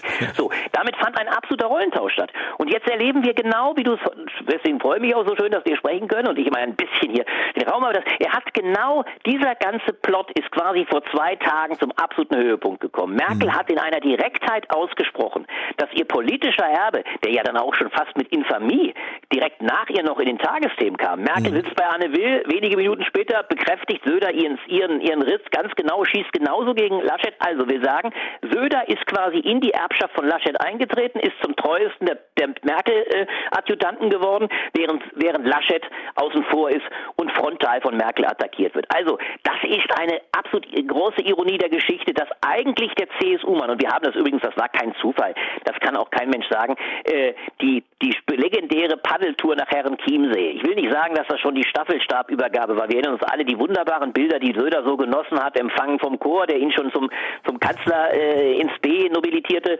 äh, besungen. Da hat er noch gesagt, haltet euch zurück. Dann kam die Kanzlerin, dann fuhr man erst auf dem wunderbaren äh, Boot über den See, dann saß man in der Kutsche. Also das war schon gewissermaßen, das waren Bilder wie aus dem, aus dem Paradies. Und, und da, glaube ich, war schon bei Merkel eine große Bereitschaft zu spüren, diesem Mann, der auch damals schon ein anderes Standing hatte, und da, da müsste man auch über eine andere Kategorie wirklich sprechen, nämlich persönliche Autorität, die auch stark vom Auftreten herrührt, aber der eben auch in der Sache sehr an ihrer Seite war. Es war sehr deutlich, dass Merkel damit signalisierte, also da lasse ich mich auf eine Performance ein, die schon mehr aussagt mhm. als bloße, lass bloße uns, Begleitung. Ja, lass, lass uns da nochmal äh, auch, äh, also in der Mischung aus, aus Person, Inhalt, Strategie, äh, ja. äh, wegen mir auch Vision bezogen auf das vorherige Gespräch äh, reden. Ja. Ähm, gäbe es mit Laschet als Kanzlerkandidat einen Lagerwahlkampf wie in den USA, dass man sagen könnte, äh, hier kämpft ein Team Risiko, Mhm. rechts gegen ein Team Vorsicht, das zum Beispiel Grün-Rot-Rot äh, dann, dann heißen würde. Mhm. Also wäre, wenn man, wenn man eine linke politische Vorstellung hat, eigentlich Laschet für eine linke Vorstellung der richtigere Kandidat oder wäre es Rö äh, Söder? Ja, natürlich muss man sagen, ich sage das ja immer schon, also Laschet ist die Steilvorlage äh, der Rehabilitierung für eine, für eine linke Formation. Ich will das mal an einem Punkt, der heute kam die Umfrage, die ist schon sensationell und da merkt man, was Persönlichkeit ausmacht. Es wurden Umfragen, es wurde eine Umfrage präsentiert, ich weiß nicht, wer sie gemacht hat, eine der bekannten Institute. Da wurde nachgefragt, welche, welcher Person, wirklich, wirklich exakt ab Person haben gefragt, welcher Person die Kanzlerfähigkeit zugestraut wurde. Die größte Zahl, ist ironisch, keine mittlerweile mehr. Das war die größte Zahl. 36 Prozent äh, sagt niemandem in diesem Lande. Ich glaube, 22 Prozent roundabout waren für Merkel. Aber 26 Prozent für Söder. 26, er hatte tatsächlich sogar die Nummer eins in dem, in dem Feld. Und drei, um die drei Prozent für den Rest. Das heißt, Laschet rangierte genau da, und das ist ja auch bemerkenswert fatal für alle anderen, bei ungefähr drei Prozent. Das sind dann marginale Unterschiede, 3,6 der eine. Ich glaube, da war Laschet sogar noch vorne. Danach kam Habeck, nee, danach kam Scholz und danach kam Habeck und ein bisschen danach, glaube ich, sogar mit 2,7 kam dann Baerbock. Damit will ich sagen, der Habeck, äh, die, der, der, der, der, das erste Phänomen ist ja, dass natürlich Laschet ob seiner eigenen Schwäche, die übrigens auch nicht sonderlich starken, so sehr wir uns das vielleicht wünschen würden, auch nicht sonderlich starken in ihrer Persönlichkeit als Kanzlerkandidaten bisher ausgemachten Gegenkandidaten stark machen. Wir, wir hätten sofort ein absolut offenes Rennen. Meine, meine Annahme ist sogar, dass er nicht unbedingt primär Habeck und, und Baerbock stark machen würde.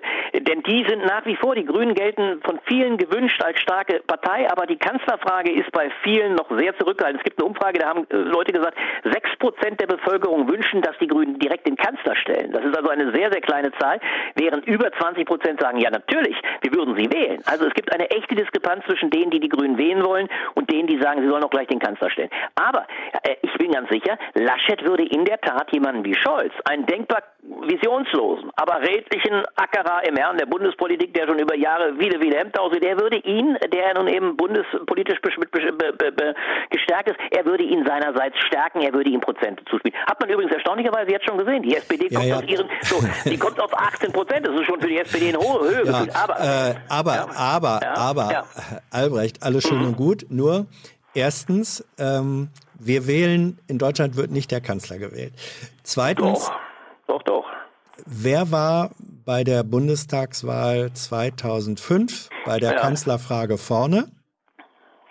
Ja, es war, war, das, war das, war kleiner Hinweis, es war nicht Merkel. Es war, es war Schröder. Ja, es war Schröder. So, Schröder, klar. Mhm. Das, das, das äh, bedeutet, ähm, also dieses, dieses, wem traut man äh, das Amt zu, das hat natürlich wirklich auch relativ viel zu tun mit medialer Entwicklung ja. ähm, und mit, ja, mit medialer Vermittlung, äh, meine ich eher. Ähm, das heißt, vielleicht sollte man das, das nicht, äh, nicht nur alleine bewerten. Ja. Ich möchte nochmal die, die, die Frage ja, stellen, damit wir es, äh, äh, nein, erst eine andere Frage noch. Mhm. Ähm, wie hast du eigentlich als politischer Analytiker den Auftritt Merkels in diesem Interview mit Anne Will erlebt?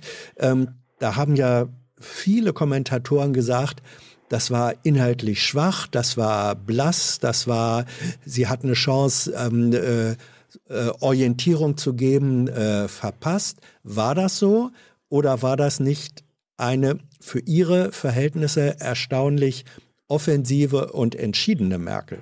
Absolut, da sehe ich, bin ich ganz deiner Meinung. Und das ist ja auch die Ironie. Viele haben dann übrigens auch kritisiert, dass ihr Anne Will zu sehr den Raum gelassen hätte. Ich würde sagen, unter, äh, unter dem Gesichtspunkt, was man dabei erfahren hat, war es dadurch eine offene Möglichkeit. Merkel hatte die Option, und das ist ja das eigentlich Spannende, und deswegen würde ich den Vorwurf nicht so, äh, so scharf machen, äh, fand ihn zum Teil auch maßlos. Ich fand es interessant, dass Merkel jedenfalls, und das ist ja auch ein ungeheures Gespür für die Situation, sofort messerscharf erkannt hat. Das muss mal vorstellen vorstellen, auch da die Ironie. Sie sagt zwei Tage davor, in ihrer Bitte um Entschuldigung, ich bitte um Verzeihung. Ich nehme alle Schuld auf mich, mea culpa, denn ich bin qua Amt, was natürlich Quatsch ist, allein verantwortlich. Sie wusste aber mit Sicherheit ganz genau, und das hat sie wahrscheinlich schon intuitiv gespürt, auch wenn sie danach am Tag darauf sehr unsicher war. Sie wusste nicht genau, wie reagiert die Bevölkerung. Aber sie wird schon gewusst haben, naja, der Akt kommt generös rüber und es wird sofort natürlich in Rechnung gestellt, was dann genau Volker Bouffier am nächsten Tag sagte. Jetzt sind wir alle die Deppen. Denn alle haben natürlich gewusst, Merkel hat sich mit großem Aplomb entschuldigt, aber alle wussten, die auch politisch ein bisschen beobachten, da waren doch noch 16 andere am Tisch, nämlich sämtliche Ministerpräsidentinnen und Präsidenten. Das heißt, diese Merkel dann zukommende äh, Entschuldigung, die, dass, dass ihr die Bevölkerung konzidierte, du bist doch eigentlich diejenige, die die Größe hat, sich zu entschuldigen. War ja eine äh, weitgehende Zustimmung. Bei aller, äh, es gab natürlich andere, die, die, die linke Kritik sagte zu Recht, naja, die hätte sich, man hätte sich als Kanzlerin für andere Dinge entschuldigen können. Finde ich durchaus nicht falsch oder zumindest sagen können, da sind uns echte Fehler unterlaufen, die historischen Ausmaß sind. Aber, dass Merkel das gesehen hat, sie hat sofort erkannt, das hat man übrigens gesehen, am Tag darauf hat sie in der Bundestagsrede kein Wort mehr über diese Entschuldigung verloren.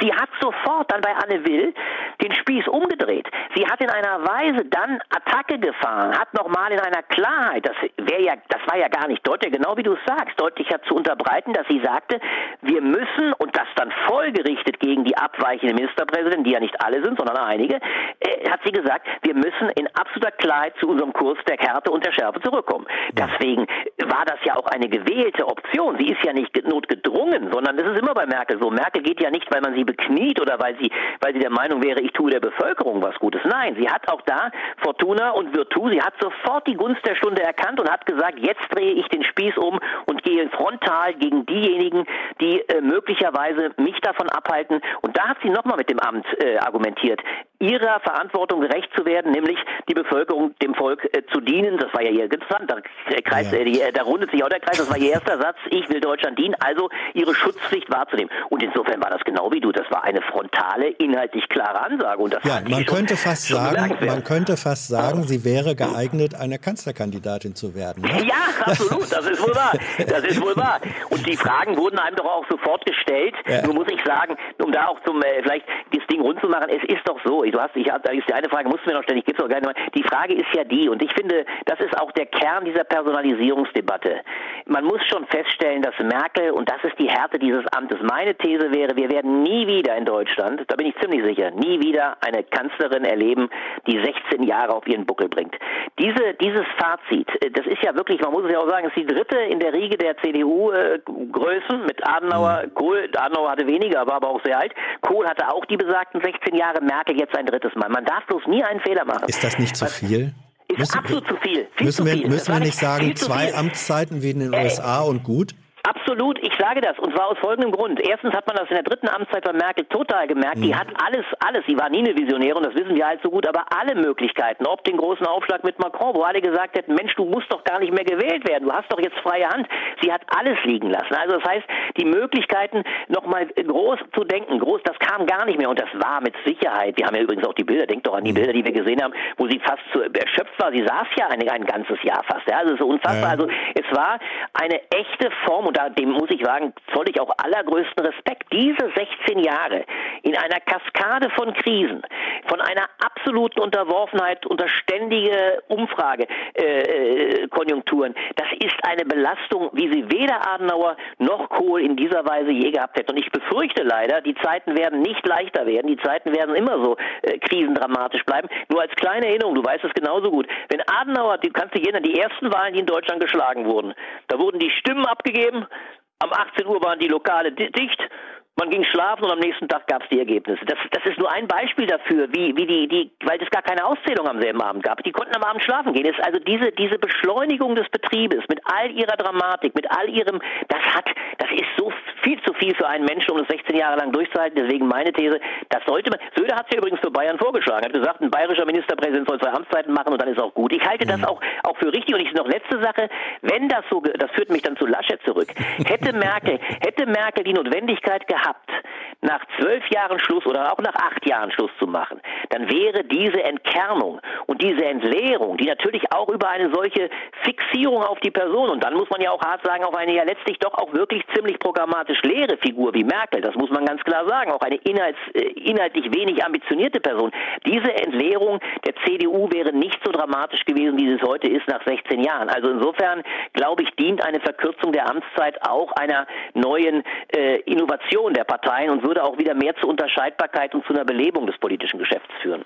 Allerletzte Frage. Ja. Ähm, wenn es denn dann dein Kandidat Markus äh, werden sollte, mhm. wie sehr schadet ihm dann eigentlich ähm, im Hinblick auf Wahlen diese in der Union, in beiden Parteien, aber in der CSU auch schon sehr stark grassierende Korruptionsaffäre äh, oder Affinität?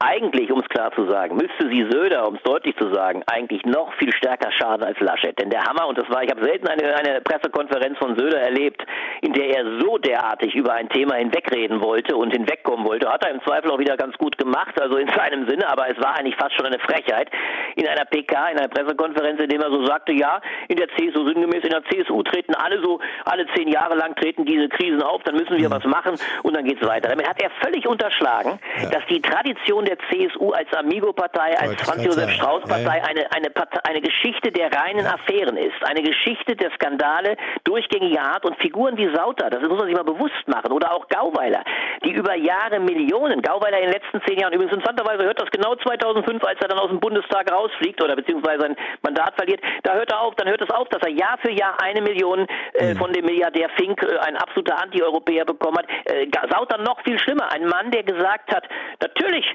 äh, habe ich, äh, äh, hab ich äh, einen Nebenjob. Abgeordneter.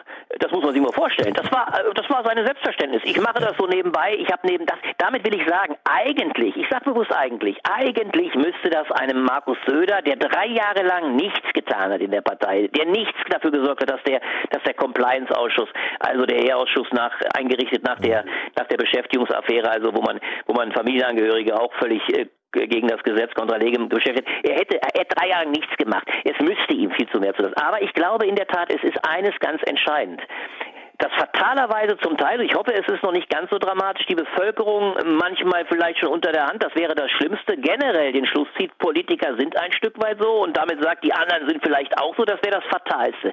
Das will ich aber nicht ganz hoffen. Ich glaube schon, dass diese Affäre CDU, CSU insgesamt ein Stück weit schadet, aber der die, der Realismus, sagen wir es mal so, geht natürlich schon so hin, in diesen Krisenzeiten zuallererst die Frage zu beantworten, wer gibt die besten Antworten auf die historische Krise. Und ich glaube insofern äh, erschlägt Corona alles. Es wird auch die Klimakrise, natürlich wird die Klimakrise den Grünen wieder im Sommer zu ihren 20 Prozent, ich hoffe das übrigens sehr, ganz enorm hoffe ich das, es wird ihnen dazu verhelfen. Aber, und jetzt um es zum Schluss zu bringen, du hast vorhin, ich will das trotzdem noch einmal aufnehmen, ich bin ja drüber hinweggegangen, diese Überlegung mit Rot-Rot-Grün.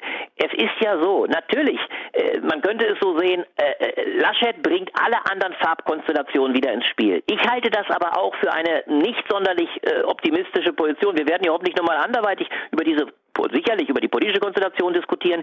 Ich sehe darin keine, und das ist ja das eigentliche Drama, ich sehe darin keine gestandenen Konstellationen. Alles, was wir jetzt so an verrückten Ampeln diskutieren, sind ja fatale, ich nenne es mal Neutralisierungsprojekte, weil da plötzlich neoliberale FDPler mit einem stark staats- und ich finde zu Recht stark staats- und ökologisch orientierten Grünen am Tisch säßen. Wie da eine vernünftige Politik rauskommt, das weiß ich nicht. Wie, und eine, eine, eine rot-rot-grüne Konstellation äh, bei dem gegenwärtigen außenpolitischen Programm der Linkspartei sehe ich auch nicht. Das heißt, es werden ganz problematische Dreierkonstellationen und das, was vielleicht dann doch, ich gebe es unumwunden zu, ich glaube für das Land wahrscheinlich das äh, sinnvollste, das stärkste wäre, eine handlungskräftige schwarz-grüne Koalition mit denkbar starken Grünen, aber wahrscheinlich doch geführt von einer noch stärkeren, erheblich stärkeren CDU, äh, CSU. Äh, das wäre dann verunmöglich. Wir würden, glaube ich, ziemlich unsicheren Zeit mit solchen Dreierkonstellationen zukommen und äh, entgegensehen und dann obendrein noch mit einem Kanzler Laschet, bei dem ich jetzt schon, wie ihr gesehen habt, die Autorität ja. selbst bei der Kandidatur vermisse. Das ist so mein, mein Befund, wenn ich das so jetzt aussprechen darf. Mhm. Na gut, na gut. Ähm, wobei bei dieser, bei der rot-rot-grünen ähm, äh, Konstellation wäre Laschet eher nicht der Kanzler. Aber ähm, das ist wohl wahr, das ist wohl wahr. Das, das ist aber das ist eine Konstellation, die ich noch für unwahrscheinlicher halte, aber da reden wir vielleicht bei Zeiten noch mal länger drüber. Ja, ja, das, das, das machen wir. Albrecht, wie immer ein Genuss mit dir äh, zu sprechen. Äh, für alle Freunde äh, des entscheidenden Punktes, wir können einen, einen Termin verkünden der 11.4., übernächster Sonntag, nicht wahr? Werden wir hier in diesem Studio zusammensitzen, geimpft und getestet, mindestens äh, getestet, teilweise geimpft. Ähm, Thilo sitzt da, Albrecht sitzt da, Anja Reschke sitzt da. Freust du dich schon? Ich freue mich riesig. Ich, wenn du mich nochmal fragst, ich freue mich sehr, euch zu sehen und mit Anja Reschke wird das ein großes Vergnügen, wenn wir uns über die journalistische Landschaft in der Krise ja wohl beugen werden. Und ich freue mich sehr, von euch äh, all äh, eure Einschätzung zu hören und äh, habe den, den Termin, um es ganz ehrlich zu sagen, äh, schon lange herbeigesehen. Das ist ein Höhepunkt, äh, auf den ich sehr freue. Wunderbar. Wir haben Höhepunkte, wir haben entscheidende Punkte. Albrecht. Ach, danke dir. Tschüss, alles Gute. Gruß an Tilo und alle, alle Anrufer. Es war mir eine große Freude. Bis bald. Tschüss, Albrecht. Tschüss, mach's gut. Tschüss. Ne? Tschüss. Jo. Das musste jetzt mal sein. Äh, ein kurzer, entscheidender Punkt mit Albrecht von Lucke. Wie alt ist Albrecht? 53. 53. Noch. So, sind wir für heute fertig? Nein, sind wir nicht, wird mir signalisiert. Wir werden noch eine Anruferin äh, gleich in der Leitung haben. Ja? Ja, genau. Thilo gibt mir das Zeichen. Hallo, hier ist Hans. Wer ist da? Hallo, hier ist Anne. Anne, ich grüße dich. Hast du eben Hallo. Albrecht mitgehört? Äh, ja, aber am Schluss nicht mehr. Es ist bei mir nee, ist ja, ist ja klar. Da ist das, ja, ja, aber äh, hast du alles mitverstehen können, was, was er sagte? Also mir fliegt manchmal sozusagen, ich will nicht sagen Ohr weg, aber äh, man, man, manche empfehlen ja bei Videos könnte man dann ja auf halbe Geschwindigkeit äh, gehen. Das geht bei, bei Live-Gesprächen nicht, ne? Ja, aber ich tendiere dazu, ohnehin in schnellere Geschwindigkeit zu hören. Ah. Äh, deshalb kann ich bei ihm ganz gut mit. Also wer Albrecht, wer Albrecht in, in 1,5 schafft, äh, äh, dem gebe ich einen aus. Anne, was ist denn dein Thema? Also ich rufe an, weil ich über Folgendes reden wollen mhm. würde. Ähm, in vielen Gesellschaften wird ja das Fortschreiten einer Spaltung beklagt. Ähm, aber im Diskurs errungene Kompromisse werden irgendwie nicht anerkannt, sondern das Abrücken von Maximalforderungen wird schnell als Gesichtsverlust oder als Niederlage gewertet, also medial gewertet. Ähm, und ich denke einfach, dass wenn unsere Gesellschaft die Fähigkeit zum Kompromiss verliert, diese Spaltung immer weiter voranschreiten wird. Mhm. Wo, wo, beobachtest du das, wenn man das mal aus der Abstraktion äh, in das konkrete gesellschaftliche Geschehen jetzt übersetzt? Wo beobachtest du das, wo du sagst, in Deutschland oder wegen mir auch anderswo, ähm, haben wir gesellschaftliche Spaltung, weil wir die Fähigkeit zum Kompromiss verlieren? Äh, ich, ähm, zum einen beobachte ich das bei mir, dass ich ganz schnell nicht mehr offen für einen Diskurs bin, wenn ich das Gefühl habe, dass jetzt, also ich muss nur eine leise Andeutung haben, dass irgendwas äh, in Bezug auf Corona komisch, aus meiner Warte komisch mhm. betrachtet mhm. wird und dann bin ich nicht mehr äh, gesprächstauglich sozusagen. ähm, und allgemein und, und ähm, vielleicht ist es tatsächlich auch einfach in der Politik so, dass ich das beobachte oder in der Berichterstattung über Politik, dass wenn, ja, ich weiß nicht, zum Beispiel die Grünen ähm, und die Klimaliste. Es ist so eine, die Klimaliste stellt einfach die, die deutlicheren Forderungen mhm. und nicht, ja, die Grünen versuchen es umzusetzen. also, äh, ja, es ist irgendwie halt, Leben besteht aus Konsens und aus, aus mh, mm, Kompromissen, ja. ja es besteht große, aber auch aus Konfrontationen, nicht?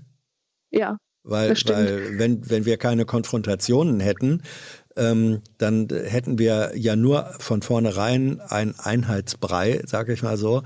Ähm, also äh, äh, Widerspruch ist ja der Motor, ein Motor des ja. Fortschritts, oder? Ja, wobei ich mh, mm, mir beim weiter Gedanken drüber machen über diese ja, Aussage, die ich da getroffen habe, mhm.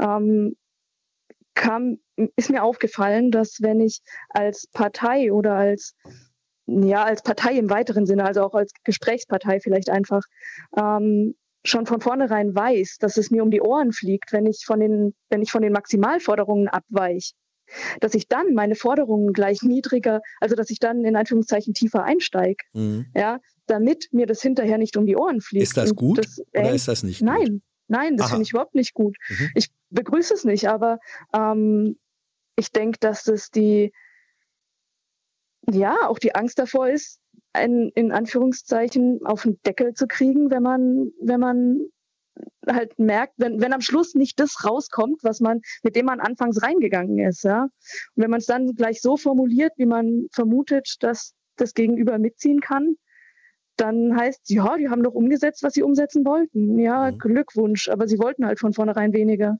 Ja, gut, wer die Latte, wer die Latte äh, tief hängt, hat auch nicht viel Mühe drüber zu kommen. Ähm, möchte nochmal auf, auf einen Unterschied zu sprechen kommen. Also gesellschaftliche Spaltung ist ja einerseits oder wäre einerseits zu begreifen als eine reale Aufspaltung von äh, Gesellschaft, sozusagen in Arm und Reich, ähm, in Zugang äh, zu Möglichkeiten oder Nichtmöglichkeiten, in Bildungschancen.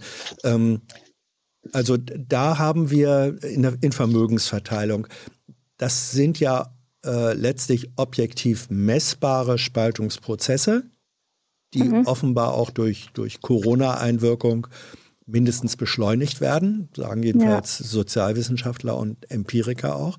Ich glaube, das für mich würde es auch dem, dem tatsächlichen Eindruck entsprechen. Was du jetzt ja. beklagt hast, wäre eine äh, Spaltung ähm, auf der diskursiven Ebene.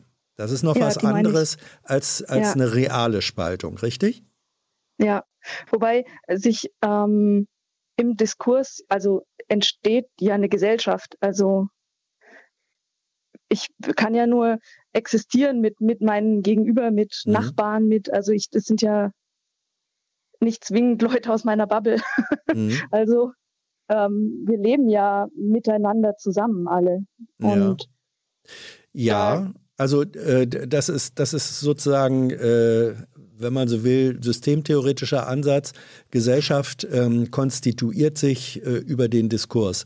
Ähm, Stimmt. Ne? So, ja. auf, auf der anderen Seite ist es aber natürlich auch so, also Dis Diskurs ist eine, äh, ist die Kommunikationsform, wenn, wenn man so will, wegen mir auch gern die, die, die konstituierende äh, Kommunikationsform von Gesellschaft. Andererseits lebt diese Gesellschaft auch in sehr realen Bedingungen. Und ähm, wenn ein Teil der Gesellschaft, sagen wir, auskommen muss mit einem Monatseinkommen und dem, was man sich davon leisten kann, von unter 2000 Euro und ein anderer Teil ähm, Monatseinkommen von 20.000 Euro plus hat, dann sind das natürlich in der realen Existenz dieser Individuen oder Teilgruppen, mhm. ähm, sind das massive Unterschiede und fast egal, ob die darüber, wie die darüber äh, reden oder nicht. Ne? Da ist doch die Spaltung einfach auch eine real materiell vorhandene, oder nicht? Doch, doch, doch. Ich habe nur ähm, tatsächlich gar nicht bemerkt in meiner Überlegung, mhm. dass das ähm, das ist mir nicht aufgefallen. Also da hast du mich jetzt drauf gebracht, dass das äh, erstens meine Aussage oder, oder die Formulierung gesellschaftliche Spaltung gar nicht unbedingt so verstanden werden muss, wie ich gedacht habe. Also mhm. das, äh, ja, ich habe einfach in eine andere Richtung gedacht sozusagen. Ja, kann man ja aber äh, sozusagen, wenn das, wenn das äh, äh, geklärt, wenn das äh, sozusagen geklärt ist, dass du sagst, du möchtest eigentlich, dein Thema ist eigentlich, wie die Art des Diskurses und der Entscheidungsfindung mhm. sich entwickelt, ähm, äh, oder also entweder vorwärts oder rückwärts, ähm, bedeutet sie Spaltungsprozesse in der Organisation, wie Gesellschaft sich, sich als solche entwickelt, jetzt mal unabhängig von den materiellen Grundlagen. Nicht? Dein, dein, dein Ansatz ist sozusagen, wie du sagtest, der diskursive, äh, die Art und Weise, wie Entscheidungen getroffen werden, wie man sich äh, zueinander verhält. Das ist, das ist sozusagen der Punkt, auf den du rauf willst. Ja. Ne? Ja. Worin siehst du denn eigentlich Ursachen dafür, dass das so ist? Diese negative. Ich weiß nicht, ich sehe es, hm. ich sehe es, glaube ich, in der Berichterstattung, die mhm glaube ich, oftmals einfach von, von der Sensation lebt, in Anführungszeichen. Und es ist, ähm, ja, vielleicht, also vielleicht ist es sowas ähnliches wie die ähm, sogenannte False Balance. Ähm, die dass was? man ja die, diese, die, ich sag die sogenannte False Balance, ah, ja. in mhm. die jetzt in Talkshows oder sowas diskutiert wurde.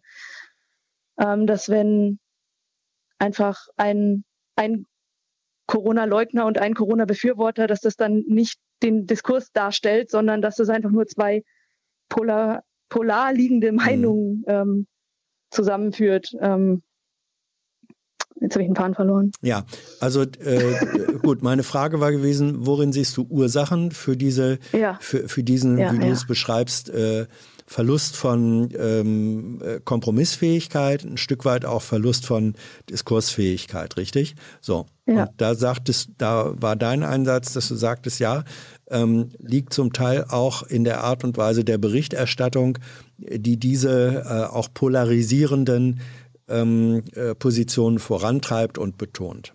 Ja. Okay, das, das war, glaube ich, dein, äh, dein ja. Punkt. Ähm, was, was wäre denn dann äh, deine Empfehlung oder dein Wunsch äh, oder deine Perspektive? Wie, wie kann man das, was kann man dagegen tun? Wenn du sagst, äh, Kompromiss ist aber wichtig, ähm, um überhaupt Gesellschaft wiederum dann auch konsensual konstituieren zu können. Also ich habe mir das aus, also die Frage kann man aus verschiedenen Perspektiven beantworten. Mhm. Äh, zum einen, also ich würde mir einfach wünschen, eine, eine ähm, gelassenere Berichterstattung, ist, glaube ich, das richtige Wort, ähm, die zu Wort kommen lässt und ausreden lässt. Mhm. Und ähm, also das ist aus der Perspektive der Berichterstattung. Mhm. Ich glaube, dass das durchaus auch von Seiten der Politik hm, Potenzial hätte, diese, die, die Frage, nämlich die Antwort, in einer anderen Kommunikation über Kompromissfindungen und so weiter anzugehen. Ähm, ich weiß nicht, es ist so, hm, ich sehe schon, dass versucht wird, ähm, Kompromisse auch gerade jetzt vielleicht seitens der SPD, die immer ähm, verzweifelt betont, dass sie doch auch daran beteiligt war und an einem Kompromiss gearbeitet hat und ähm, ja, ihr, ihren Anteil am Ergebnis irgendwie verkaufen will. Mhm. Und ich, es ist so gesehen dann die Seite der Politik, dass da, dass es denen, ich weiß nicht, dass es jemanden gibt, dem es gelingt, seinen Anteil vielleicht von vornherein transparent zu machen. Also mit Mut und einer hochgelegten Latte einzusteigen und zu sagen, ja, ich habe es versucht, ich habe verloren, zumindest das meiste, aber also, dass der Teil der Kommunikation vielleicht in Anführungszeichen besser wird. Und die dritte Perspektive ist ja sozusagen meine, ähm, dass ich beim Zuhören und beim Analysieren und beim drüber nachdenken über Berichterstattung auch bereit bin, einen Kompromiss zu sehen. Also dass im Grunde genommen jeder der sich politischer Berichterstattung hingibt, ähm, das einfach auch aufnehmen kann und auch sehen kann, sehen lernt, mhm. wo ein Kompromiss vielleicht einfach sinnvoll war. Ähm, jetzt äh, erleben wir natürlich, dass äh, im Hinblick auf die Corona-Beschlüsse äh, oder ja, Restriktionsmaßnahmen, Beschlüsse, da kommen auch offenbar ja sehr na sagen wir mal, eigenartige Formen von Kompromissen raus. Zum Beispiel haben wir eben ja auch drüber äh, gesprochen, die Rolle der Ministerpräsidenten, die dann auch noch unterschiedlich ist untereinander und der Bundeskanzlerin. Und die schließen dann äh, Formen von Kompromisspapieren oder Beschlüssen, die dann manchmal keine zwei Tage halten. Äh, das ist ja, das, das kannst du doch dann eigentlich, obwohl es ein Kompromiss ist, nicht gut finden, oder? Nee, tue ich nicht. Ähm, zumal das ja auch ein Kompromiss ist, der getroffen wurde. Und jetzt, wo die Notbremse irgendwie zu ziehen wäre, will niemand mehr was davon wissen. Das ist halt irgendwie das, was so verrückt ist. Also ich meine, man hat sich bequem drinnen gesagt, ja, wenn wir dann draußen sind, dann machen wir das bestimmt. Und jetzt sind sie alle draußen und sind verblüfft, dass sie draußen sind. Also mhm. Naja. Also, also wie sieht das, dann, das wie sieht ich, dann halt deine, halt wie. Sieht, hm? wie sieht deine Vorstellung von Kompromiss aus, der nicht von vornherein zu niedrig einsteigt, sondern äh, du sagst ja eigentlich, nee, die müssen schon mit deutlichen Forderungen reingehen und dann dennoch einen Kompromiss finden. Das ist ja, glaube ich, äh, deine Position. Ne? Mhm. Wie, wie soll das gehen? Wie soll das gehen, wenn wir nochmal praktisch äh, die Corona-Politik äh, als aktuelles Dauer, Dauerkrisenthema äh, nehmen? Mhm. Wie soll das aussehen?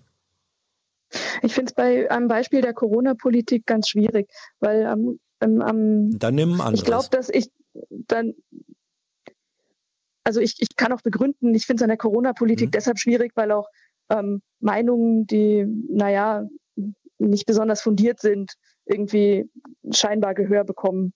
Das, das, da finde ich die Sachbasis irgendwie wackelig sozusagen. Mhm.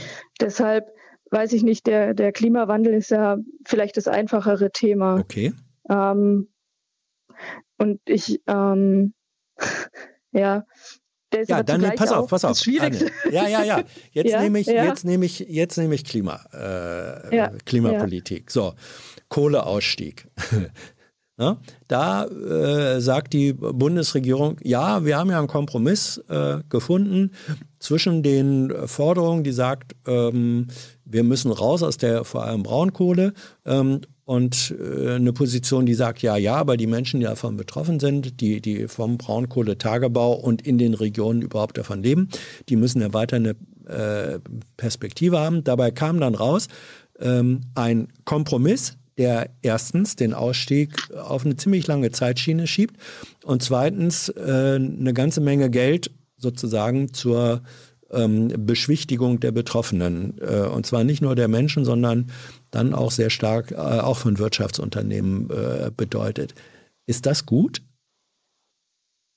Weiß ich nicht. Ich, mhm. ähm, dass der, dass der, die Unterscheidung zwischen ist es gut oder ist es nicht gut, irgendwie, mh, hm, also vielleicht mache ich mich gerade streitbar, aber das sollte fast nachrangig sein nach, ähm, da ist im Diskurs das für alle Seiten annähernd tragbare ähm, bei rausgekommen. Mhm. Und da kann sich, da kann sich eine Gesamtgesellschaft hinterstellen. Mhm. Das, das, ja, ich weiß nicht, es ist so, ähm, ja, gerade in Bezug auf den Klimawandel finde ich, ist es, ist es sozusagen der, der Schwachpunkt der Kompromisstheorie. Ja,